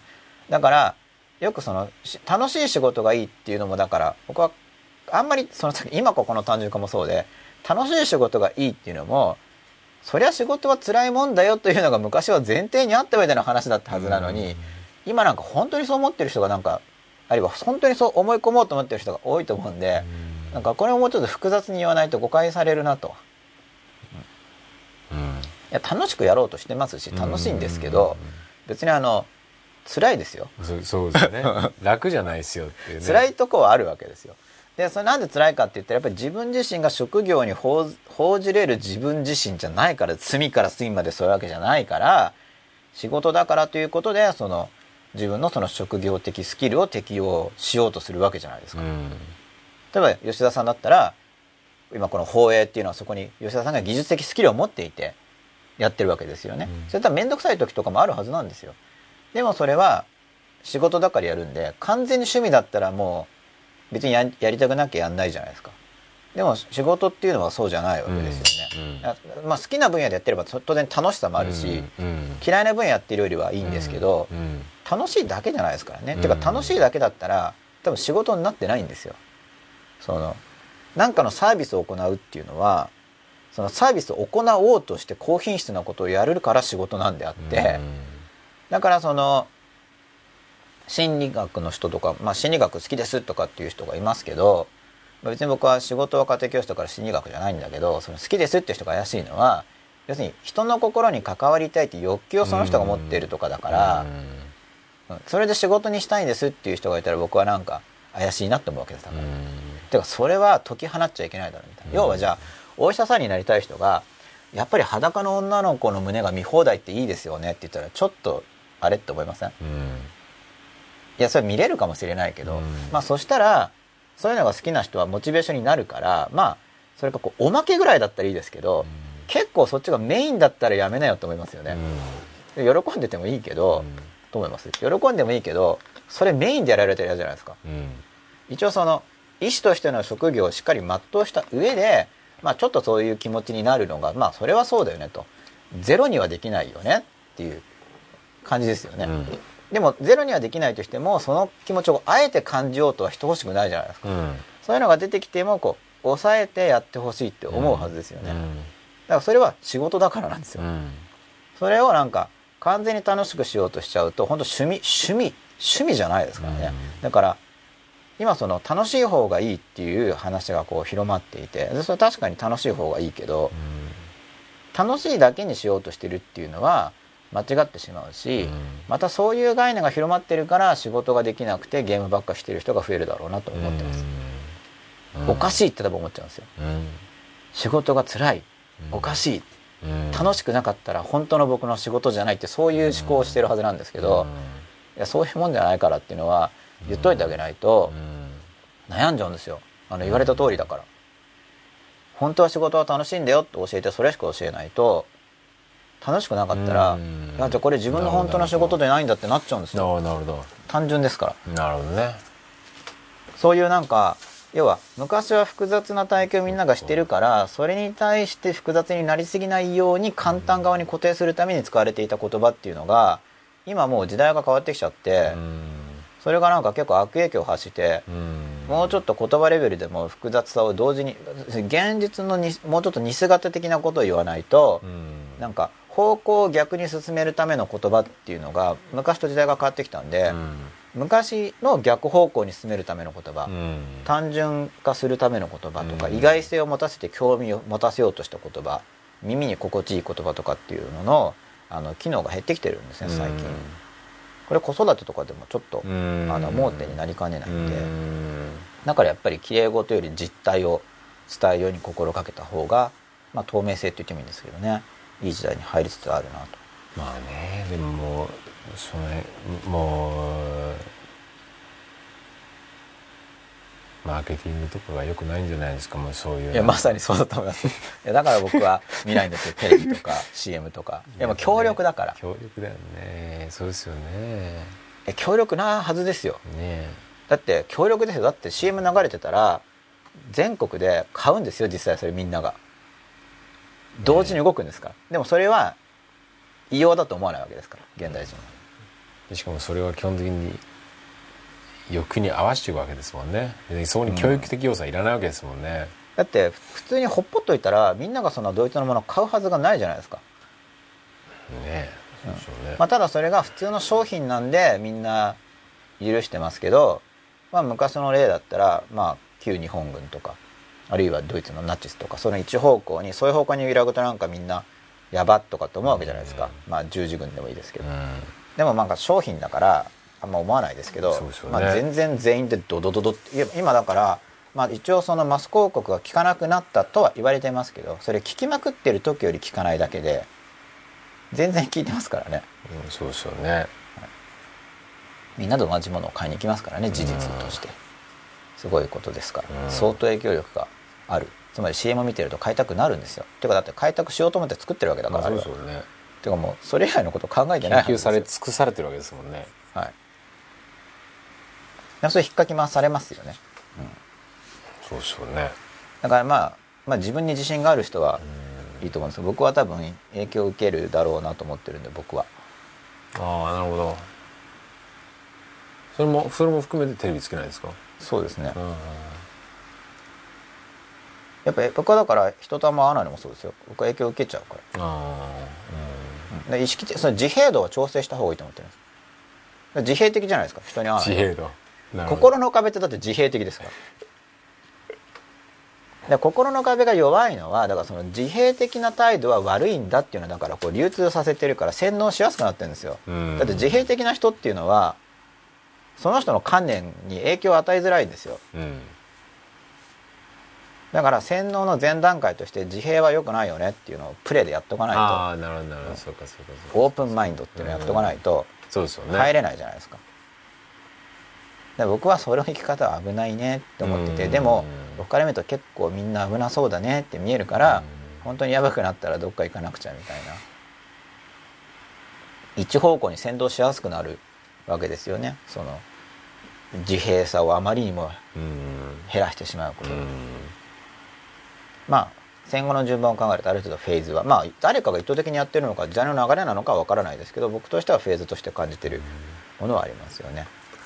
そこのそのオープン性の意味合いでの真っ裸では全くそうそう誤解されるわけですよ。ねだから誰の前に行ってもすすっぽんぽんみたいなそういうんじゃないです。はーいっていうね。なんでその心の壁の話とか初めに出てきてるんですけど だから違いますよなんかなんで真っ裸なのに壁厚くしろとか言ってんだろうってこう思うと思うんですけど 壁を厚くするんだとか言ってるじゃないですか。いや厚すぎる人はもちろん薄くしていいんですよその現実との接触がない、うん。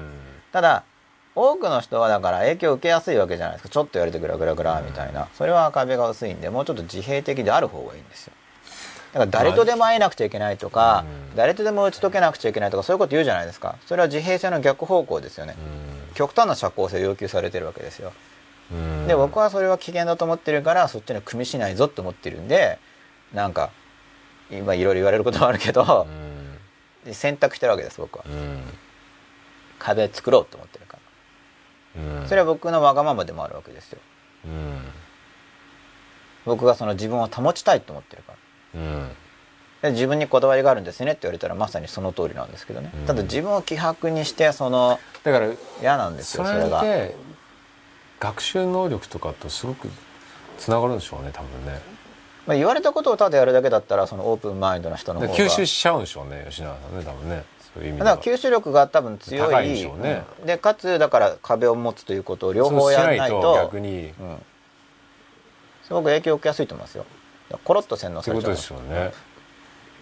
そのだってその資質がある意味東大にも向かしてるわけな部分じゃないですか、そうそう吸収能力。吸収能力はね、でもその反面みたいなのがあるわけですね逆に言うとね。うん。まあ、だからうまくやっていくには吸収能力はまあ高いのは便利な面があるんで、うんそこは。高くしといてでもええ普段は蓋閉め。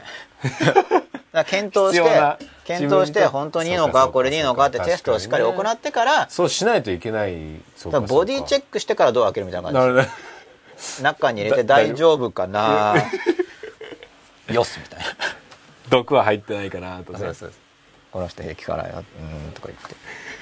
なナイフがみたいな。あでもでもまあよくわかりますね。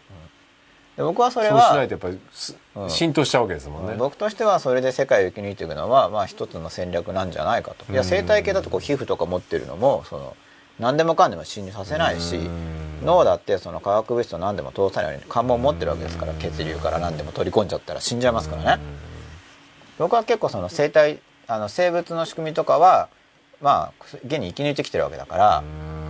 ヒントになると思ってるわけですけどオープンマインドがいいって言うけどいやだからそれオープンマインドはいいかもしれないけど多くのオープンマインドがいいんですよっていうふうに唱えてる人はその人の主張を相手に入れ込むためのプレーとしてやってるだけですからね。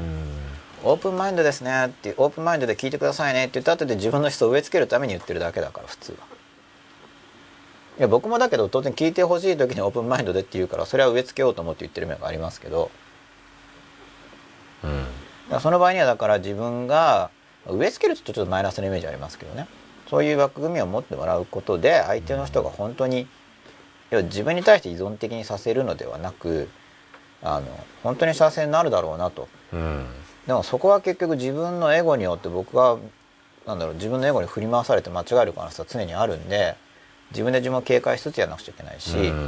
まあ、プロセスとしては一旦依存させてそれから離すというやり方もあるんですけど、僕は意図的に依存させようとはあんまりやらないです僕は。そういう余波もあるんですけど。影響力を高めるために一旦意識意識的に依存させてそれで関係性を強くすることで、まあ、こっちも向こうに影響を受けて向こうもこっちの影響を受けるからそれによって相手に影響を与えてそれから向かい離すと、うん。まあ、親子関係はそれなんですよ普通。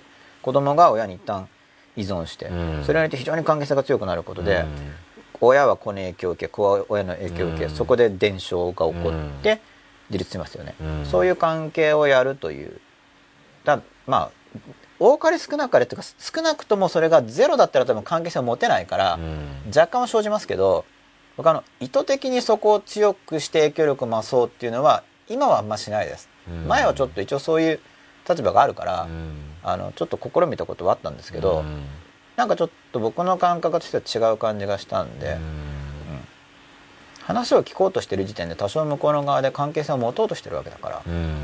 それでいいやと、うん。たまにそれが強い人がいてむしろそう強い場合にどう対処するかっていう、あの強い場合にむしろその強さに対してどうこちら側からそれをうまくさばいていくかみたいな。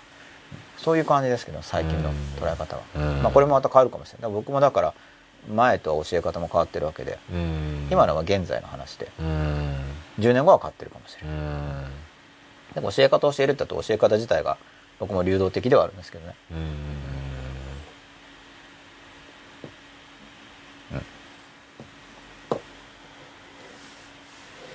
おリラックマがなぜリラックマなのかって話が出てきそうだ。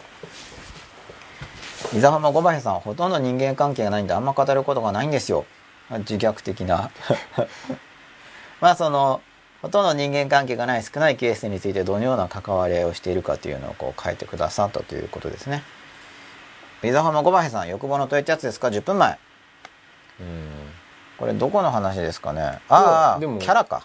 これ多分あれですよ。プロフィール画像の話ですね。うん。まあ、よく、うん、そそうあれじゃないですか？その他人の話っていう話を要するにああ書き込みに出てくるねっていう対して、それがその要するにほとんど人間関係がないっていう。ああ人間関係を持とうとしてる投影かもしれない。っていうことじゃない。ですか、要するに人間関係が欲しがっている自分の欲がそういう他他人のことを書くっていうところをあそうですね。認められたいという気持ちが人間関係が欲しい、友達が欲しいのっていう。そうですね。まで人間関係がないことに対する寂しさはちょっと十分に直面したくない。とかっていうことでしょうかね、うももうなんか自分でいや井戸浜小橋だって買おうと思ってるからこれを書き込んでるはずなんで、すごいね。すごいと思いますよ。だから僕はそのやっぱこのちょっと真っ裸犬からやっぱ脱皮しようとしてる。いやこれはだから僕はこれはあのブルドッグをかぶろうとしてるんじゃなくて脱ごうとしてる絵だと僕はもう可愛いブルドッグになるんだってこういう向きで来てるんじゃなくてこうやってですね。こういう風に行くプロセスとしてで一応顔もようやく出てきてるわけですね。もうだからちょっとニコッとしてるじゃないですなるほかどなるほど。で見てるんですよ。ああとこういけばいいだけですね。うんちょっとそわかんないですけどね。急に行かなくてもいいんですけど。でもなんかあったらかぶるぞぐらいななるなるなるまだ。顔見せてるから。どっちもいけるぐらいのそしたらなんかキュッワンワンみたいなるほどなそっちに戻れるなるほど。ぐらいの立ち位置でなるほど。選んでるのかなとうん。思ってるんですけどね。なるほど、マーナイロンさん。10分前問いで調べてみると結構自己嫌悪になってしまいますね。これあれですかね。ネット検索ですかね。まあ基本的にネット検索だとするとあのネットだからっていうのは思っといた方がいいですよそそういうことですか？わかんないけど、ね。自、分のっ普段を問えと概念から自分のを照らしてみるとってことですかね。ていうことじゃないですか、うん。調べるとは何を調べたのか。ネットで調べたまあ場合に自分のは本当にこれ考えあれじゃないですか？ネット情報はっていうフィルターはつけた方が本当はいいと思うんですけどネットは本当ネットですからね。だって投影っていうのをネットで調べてみると、け自己嫌悪になってしまうの。ちょっとわかんないですね。ね。うん。なんなんもうちょっと詳しく知りたいですね、どこら辺から自己嫌悪になったのかなっていう。はい。11分前です。ジェーン02222さん。私のリラックマもこれあのプロフィール画像なんですけど疲れた自分の投影です。ピグは基本丸顔二頭身なので可愛らしいですね。疲れた自分の投影どういう意味かな。逆ってことですかね。リラックマって疲れてそうなんですかね僕リラックマやっぱあーそう。これ結構このこの場合この画像って結構隠れてるんでああそう。か見えないんです癒されたいということですか、癒されたいのかそれか疲れてる自分の象徴でリラックマ自体が疲れてるのか。癒されたいというちょっとわかんないですね、うん。これだけだと。伊沢浜小林さんです。楽しいばっかにしようとしてムカつくことって学生時代は多かったです勉強して他は何もしなくてフラフラしているのが好きだったんですがそれを糾弾されたり学級委員に無理やり選ばた選ばれたりして不快な気持ちになってました12分前。勉強しなく勉強して他は何もしなくてフラフラしていると糾弾される環境で育ったんですね。いつぐらいですかねこれ。高校生？学級委員とかだから。責任がないみたいな感じですかね。勉強だけしてて他何もしないなんて。お前は自分のことしか考えてないとか言って糾弾されたんですかね、まあそこで糾弾された時に十分に自分が強ければ「そうだよ」って言って終わるんですけどね、うん。なんか俺は俺のことしか考えてないけど何かみたいな。うん。まあそういうアプローチもありますよね。初めは、うん。まあ、不快な気持ちになってました。まあここ我慢で。まあでも我慢も一つのスキルだから、うん。そこの我慢体制。うん。体制とあの耐える性質の力があればそれはそれでいいんですけど、うん、水浜小林さんです。リラックも可愛いですよね。お共感が来ましたよ共感が。僕もアメピグのリラックマとピカチュウで迷ったんですがアメピグのやつにしましたね。っていうことで。すでもリラックマ僕初めリラックマ相当嫌いだったんですよ。何あれみたいな。うん。最近出しゃばってんじゃないのぐらいの感じだったんですよね。うん。やっぱ東映だったのかもしれないですリラックマってこれこれこれ？そうなんですよ、なんかねふてぶてしい顔して寝転がってるんですよ、え僕は多分なんか自分に似てる面があるなって思って大嫌いだったんだと思うんですけど、えなんかあまりにもあちこちで見るんでだんだん気に入ってきリたんですよね。ラックマに自分は投影しましたかうんだと思いますね僕は、相当嫌いだったんで。でリラックマがだからこう他にもキャラクターっていっぱいあるじゃないですか、リラックマが取り分けて気に入らなかったんですよ。だからそこに怪しさがあるわけですよ。ああなるほどなぜ？やたらとそこが気になるわけですか？このリラックマはこんなに俺はこのリラックマが気に入らないのかと思いながらリラックマのぬいぐるみとか見てるわけですよ。なんでこいつ気に入んないんだろ好きなんじゃないですか？うだそういうことかもしれないですよね。そうなりたいのかもしれないですね。でも例えばじゃあサボってゴロンとしたい自分を僕は抑圧して仕事してるのかもしれないです。まあしてると思うんです。それやっぱそこはあ我ー慢して仕事してる面は確実にあると思うんですけどまあそしたらそれはジェラシーと捉えてるんですけどね。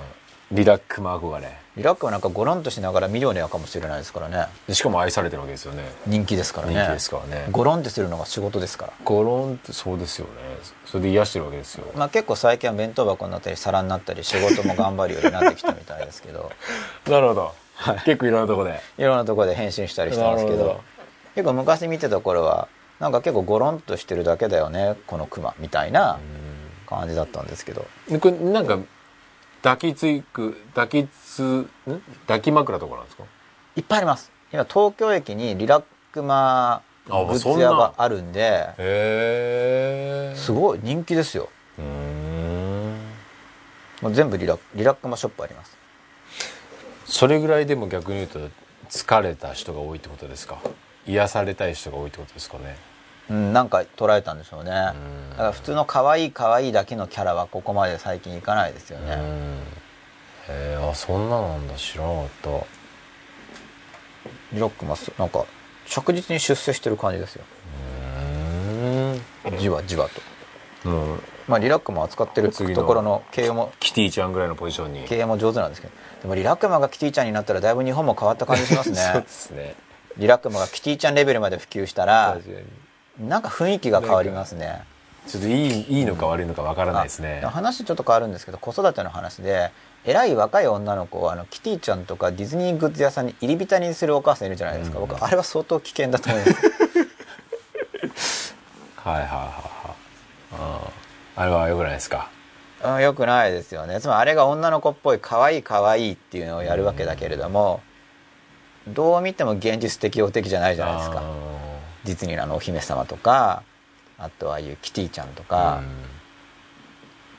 まああれがだあれをだから好むのがすごく可愛い。まあその後でそこからだから成長していけばうん。いいんですけど、それがだからまたどういう気持ちでやってるかですよね、うん。どういう気持ちでそれを透かせているのか、うん。あのお母さんとかお父さん側がどういう動機でもってうん。そこに触れ合う娘をえ触れ合わせようとしているのかっていう動機が例えば自分にとってキティちゃんと一緒にいる娘が可愛いって言ったら一応自分の愛玩道具としての話じゃないですか、うんそれは親子関係ではなくてお医者さんで言ったら、あの女の子の裸が見れてラッキーっていう部分なわけですよ、要するにその親子関係という特権があることによってこういうちっちゃい可愛い人間を着飾って喜べるというのは本来のその親子関係じゃなくてそこにはちょっと愛玩っていうかこう性愛的な愛玩関係が入り込んでるわけで。でもそれがまあ親子関係大変なこともあるからそういうのをこうエネルギーにしてちょこちょこっとですね。でもそれは本当は逸脱だっていう意識がないとやっぱ危ないと思う。そこでい親子関係からの逸脱で、まあ、でもそうでもないとやってられないし人間その清廉潔白な存在ではないから、うん。そういう気持ちが出てしまうがしかし逸脱だなと、うんなるほど。つまり逸逸脱だからって清廉潔白ってやろうとすると今度関係結べなくなってくると思うんで、うん。しかし逸脱だなっていう意識は若干っていうかある程度持っとかないと、あの方向が間違えるなと思うんですけど、いやああいうのにベタベタに育ててしまったらやっぱり難しいと思いますよその後の成長が。やだってキティちゃん大好きっていうのじゃないですか。だけど将来的にその女の子をやっていくっていうのは普通は男性と付き合っていって、うん。まあ普通はですけどね、うん。まあもしかしたらキャリアウーマンだったらちょっとまた違いますけど、でもその上では、まあ、今ある普通の道筋だったら、仕事やってそこで仕事の世界と関わっていくか、まあ家庭に入ってその家事あと旦那さん子供との付き合いをやっていくかとかっていうことで,、でそこのどちらの生き方の中にもああいうキャラクターとべったり的なメンタリティっていうのはあのちょっと違うんですよね。で子育てで若干似てる面がありますけどでもそのべったり子供とするっていうのはちょっと違うじゃないですか、まあ一番似てるのは子育てですけど、でもでもそのモデルでそのままいっちゃったら子供とべったりする母親に育つわけですよね、それをそのままやったら。やっぱまあキティちゃんと関わるにしてもこうキティちゃんを自立させていく関わり合い、うん。でもそんな関わり見たことないですよね、ねまあ、まだ赤ちゃんキティちゃんだからこう世話してあげてるけど、そろそろもう自分で食べるんだよみたいな、なんかそういう方向に多分あんま使われてないですよね、だけど昔からある伝統のあるような人形とかっていうのはやっぱ関わり合いが違うんですよ、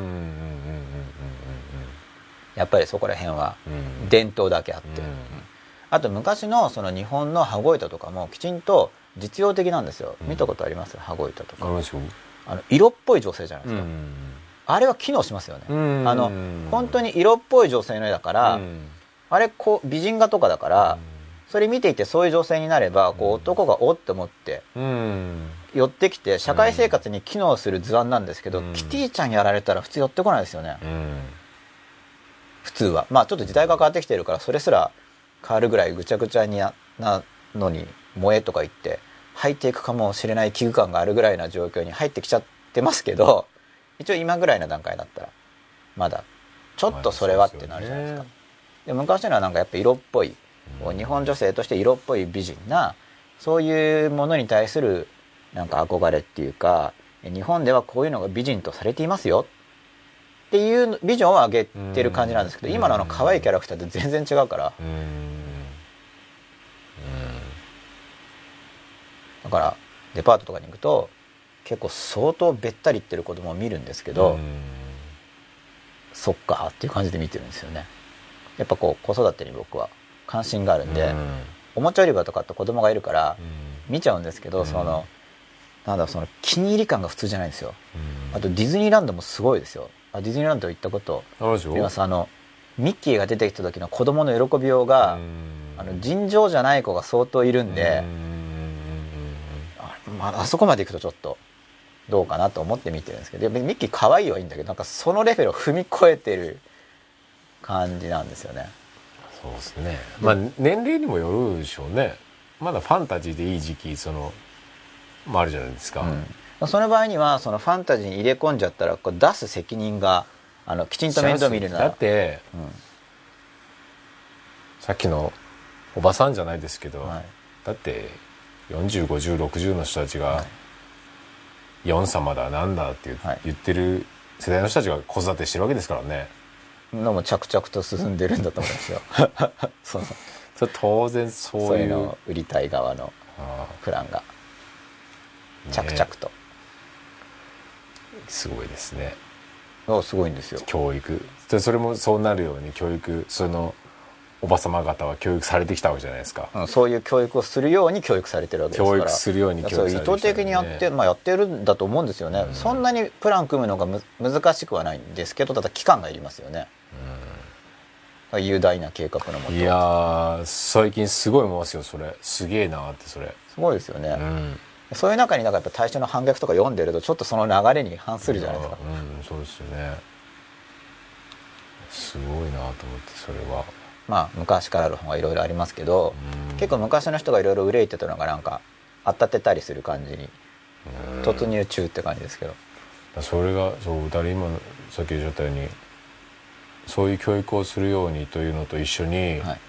その親子の距離感をもう密着させようっていう仕掛けがい。っぱいあるじゃないですか、はい、意図的としか思えないですよね。まあ意図的でしょうね。ね恐ろしいですよね。これが恐ろしいよまあそういう中で自分はどうするかで。まあでもみんながそうなっていったらそこにまあ何かを例えば販売しようとしたらそこに乗っかるしかないわけで、そのより大きなところがそれを達成していれば、うん。そしたらまあまた強化されていっちゃいますからね、うん。ねまあどうなるんだろうと考えつつ自排分のになりそうでる僕はすごい怖いなと思うんですよね。排他的っていうのはどんなことですか？要するにその依存度が高くなればさっき言ったようにはあ外部との接触外部との接触を断つしそこにあもうやってるじゃないですかファンクラブで、ね、でやっぱりそこは敵対的な関係になるじゃないですか、はい。だから結局本人たちが良ければいいのよっていう発想プラスそのファンクラブっていう構造でその外部と遮断できるわけですからね。だって自分たちが幸せなんだから何が悪いのっていうことじゃないですか。まあ、それだけだったらまだいいんですけどね。今度そっか好戦的になりそうな気がして怖いですなと思ってね。まあそうなるはずなんですよさっきのあの熱狂の話で、熱狂の話で言えばね。アンチフフーリガンですよ。アンチに対する攻撃。そうですよね。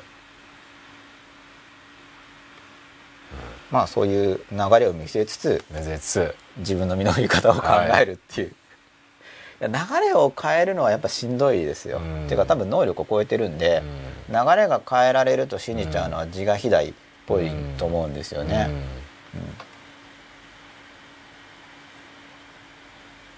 マルナイオンロンさん。マーナイロンさんかな。マーナイロンさん20分前ある程度自閉的な人の方が自分の死を持っているのかもしれませんね。ある程度自閉的であるはずだと思うんですけどね。自分を持ってるっていうのは、なんかなんかこれ本当程度問題であまりにもオープンマインドだったりあまりにも自閉的であることが問題なんで、適度な自閉性は重要だと思いますよ。だから例えばその何でも話さないから信用できないとかっていう人がいた時にいや話さないでしょっていう 何でもはっていうんじゃないと。いやその相手がまた話してるなら別だけど、何でも話してるっていうような人っていうのは普通は何でも話してるかのように見える人の多くは何でも話してないですからね何でも話してるかのように見える人の多くは普通だったら話さないだろう話題を特定の領域に特定の領域だけをたくさん語ってるだけで普通は。隠したいことがあることが多いです逆に。まあナイロンさん。最近の大学生のファッションがみんな似たり寄ったりなのも怖いですよね。ねこれも段階的に着々と、まあ、何がかっこいいか何がかっこ悪いかっていう価値観を作る仕組みが着々と進行中ですからね。まあううん。本当すごいですよ。そういうの。着々とやってるから。M 春樹さん。文字通りに受け取りすぎないようにするためには自分の頭で考えるプロセスが大切ですか？うん。まあ自分の頭で考えるプロセスも大切なんですけどまあそれ以上に大切なのがやるですね。経験。経験が大事ですね。経験なしに考えるとずれちゃうんで経験すれば文字通りではないなっていうのは経験されるから、ただせっかく経験してるのにそれを文字通りに割り切り割り切りすぎようとするとだんだんその割り切りに現実が見えてきちゃうんですよこの問いの働きで。だから現実を体験しかつそんなに割り切れるもんじゃないぞっていうスタンスを保ちながらその現実のひだですよね細かいひだを。せっかく経験するんだからと。その経験を文字でまとめちゃったら結局経験じゃなくて文字になっちゃうんでいろいろ経験するっていうのを心がけるのが大事だと思います。伊沢浜小林さん。あ欲望の問いの意味それじゃないですが何だったか忘れ忘れました。忘れちゃいますよねこれ何分か経つと。忘れちゃうと思います。もむちんさんこんばんは。今夜のテーマすごく楽しみにしていたのに寝てしまって出終えてくれたというのは問いについて直視することへの恐れがあったのかしら。14分前です。そうですね。そうかもしれないですね。であんまりあの直視するの大変なんでっていうのはあの投影っていうのはあの悪いってことじゃなくあの悪い面もあるけど必ず必要ですから投影っていうのは。これはなんかこの話題をする時には結構言っとかないといけないなと僕は思うんですけどなんでかっていうとなんか間違いである良くないっていう風に投影っていうのがですね取れるような現実を見るんで、うん、だって投影しなかったら生きていけないから、うん、自分にとって機能している投影を保存しつつしかしそこをちょっとずつさらに揺らがしてより良い方向に持っていくっていうイメージだと思います。伊沢浜五林さん可愛いのが好きってくらいしか意識してなかったですが吉永さんの分析はなかなか面白いですね。まあこれはちょっと話を面白くしようと思ってる面もあるんであまり真面目に取られすぎない方がいいっていう面もあるんですけど かといって全部おふざけではなく、はい、そういう面もあるなと思って言ってますので全部おふざけではないです。しかし話を面白くしようと思ってるんでこれも言っとかないと、うん、ジェン02222疲れている。矢印。癒されたい気持ちの投影です。リラックマを隠している画像は震災の時につけたら外せなくなりました。これ多分外すつなんだろう。震災の時のこのツールかなんかで画像を重ねたんでしょうね。うん、癒されたい気持ちでリラックも見ると癒される。だから吉田三節ですよ、伊沢浜ごまへさんです。休団されるだけだとよかったのですが学校行ったら勝手に学級委員に選ばれたり応援団に選ばれたりしたんで不快な気分にさせられました。10分前です。そうですね。まあこの時はあれですよね。その不快な気分っていうのはあまり表現せずこうみんなの期待に応えたっていうことなのかな。まあそれも選択なんですけどね。その不快さを表明するかどうか、うん、でもちょっとこここの表もなんか、うん、こう選ばれたりとかっていう言葉をチョイスしてるところに僕はちょっと気になる部分がありますけどね、うん、もちろんその当然被害者意識っていうのはあると思うんですけど、まあ被害者意識もじわじわという感じで、ジェーン02223抱き枕は2個、お弁当箱もお皿もあります。おお。リラックマ持ってますね。い僕もだからリラックマちょっと気になってたんで、リラックマショップが東京駅に。これ実際に癒されるんですか？リラックマによって。これただにキャラが可愛いからみんなが反応してるんですか？それとも本当にいやその可愛いから反応するっていうことに癒しがあるっていうのは入ってると思うんですけど。ど、ね、そうか。うん。でそれをだから上手に使えればだから僕はいいと思いますよ。だからそのまあ本当その時の状態によるんで結局じゃあ生身の人間と接していきましょうとかって簡単に言ってしまうとでも生身の人間と接することが負担すぎたり生身の人間は実際そのこっちが傷つけること言ったりとかっていうことがあるわけでそしたらぬいぐるみって言わないし安心だしこれでもネーミングもあるんですか、ね、人肌っぽい部分もあるし。ネーミングもね。ネーミング重要じゃないですか、ね、癒しじゃないですか。リラックマだから。リラックスとかけてるわけですよねこれイラックマだったらまた違うんですよ。ムカッとしてるリラックスっていう言葉によって反応する人間っていうのは面白いですよね、うん。まあ、癒しとかリラックスとかちょっとこれも言葉りましたよね。ね、うん、ストレスとかいう言葉をリラックスっていう言葉で処理してるわけですよね、はい。うん、よくないですか？な何くないですか、ね、すごくないですかそれって。あ別に実体のないもので、ね。うん、自分の中で勝手にストレスという言葉を生み出し、はい。うん、リラックスそれを対処するリラックスという言葉で、はい、これもそうですね、まあ、ストレスという単語自体が何年代だったから日本でストレスに関する本がベストセラーになってから日本ではストレスという概念がいっぱいに確か入り込んだはず、うん、なんで。まさかの、あ、これ、ジェン02222310分前の続きなんですけど、まさかの吉永先生がリラックマに問えては斬新すぎて目が覚めました。ファンの私以上にお詳しいのがその証拠かもしれませんね。僕のあの情報が詳しいんだとしたら、そのファンっていうのは、なんかまあ、リラックマを好きっていう意味のファンであって、リラックマ情報、リサーチとかっていう、そうそういう意味の間に合わせじゃないってことだと思うんですよ。だって別にその、すごい好きっていうのは必ずしもリサーチするわけじゃないじゃないですか。僕なんかそういうリサーチ系な存在生き方ですからね僕がいや結構そのなんかそのグッズの多種展開に持っていくフェーズとかもすごいしっかりしてるなと思ってリラックもそういう意味は多分気にないと思うんですよね、えー、なんか。どこやってんですか？こいつ着々と産業ですか？こいつ着々と出世していくじゃないかっていうのも気にならさの一つだと思うんですよ。ちょっとどこやってるかまで企業かまではすいませんそそこは調べてないんですけど。吉沢東京駅機会があったらはい、行ってみてください。修学旅行生とかが。東京駅の構内にあるんですか？えっとねどこか覚えてないんですけどあんまり。ショップがあるんですか？東京僕近いからよく行くんですけどなんか地下だったと思うんですけど東京駅の地下ってすっごい広いんですよ、うん、でかなりいいところ要はあの入り口に近いあたりになんか全部リラックマなんですよ。へえすごいな。でもう潰れてたらすいませんけど ちょっと前にはありました。えそれは東京来た人がお土産買って帰るんですか？修学旅行生とかが買うんじゃないですか。はあおそらくですけど。修学旅行生がリラックマを。じゃないですか。でもターゲット的にだってあんまり買わないですよね。普通に東京駅にいる人たちは。うん。わかんない。僕が時代を間違っていてその時まだ出来たてであんま人入ってなかったんです。ちょっと前の情報なんですよ。あ東京駅よく行くけどその地下の方にまで僕あんまり行かずになんかサクサク電車に乗ってしまうことが多いから、はいはいはなんかいざ行ってみたら実は40代50代のサラリーマン男性がみんな買ってるとしたらまた時代を感じますけどね僕は。あそうなのかみたいに。あリラックマ早速吉田さんが検索してますよ。それなんかちょっとこの気に入らない感じじゃないですかリラックマって。いなんかあちょっとふてぶてしいですよね。あなるほどね。なんか自分と似てる面を感じてるのかもしれない。なるほどなるほど。僕が、うん、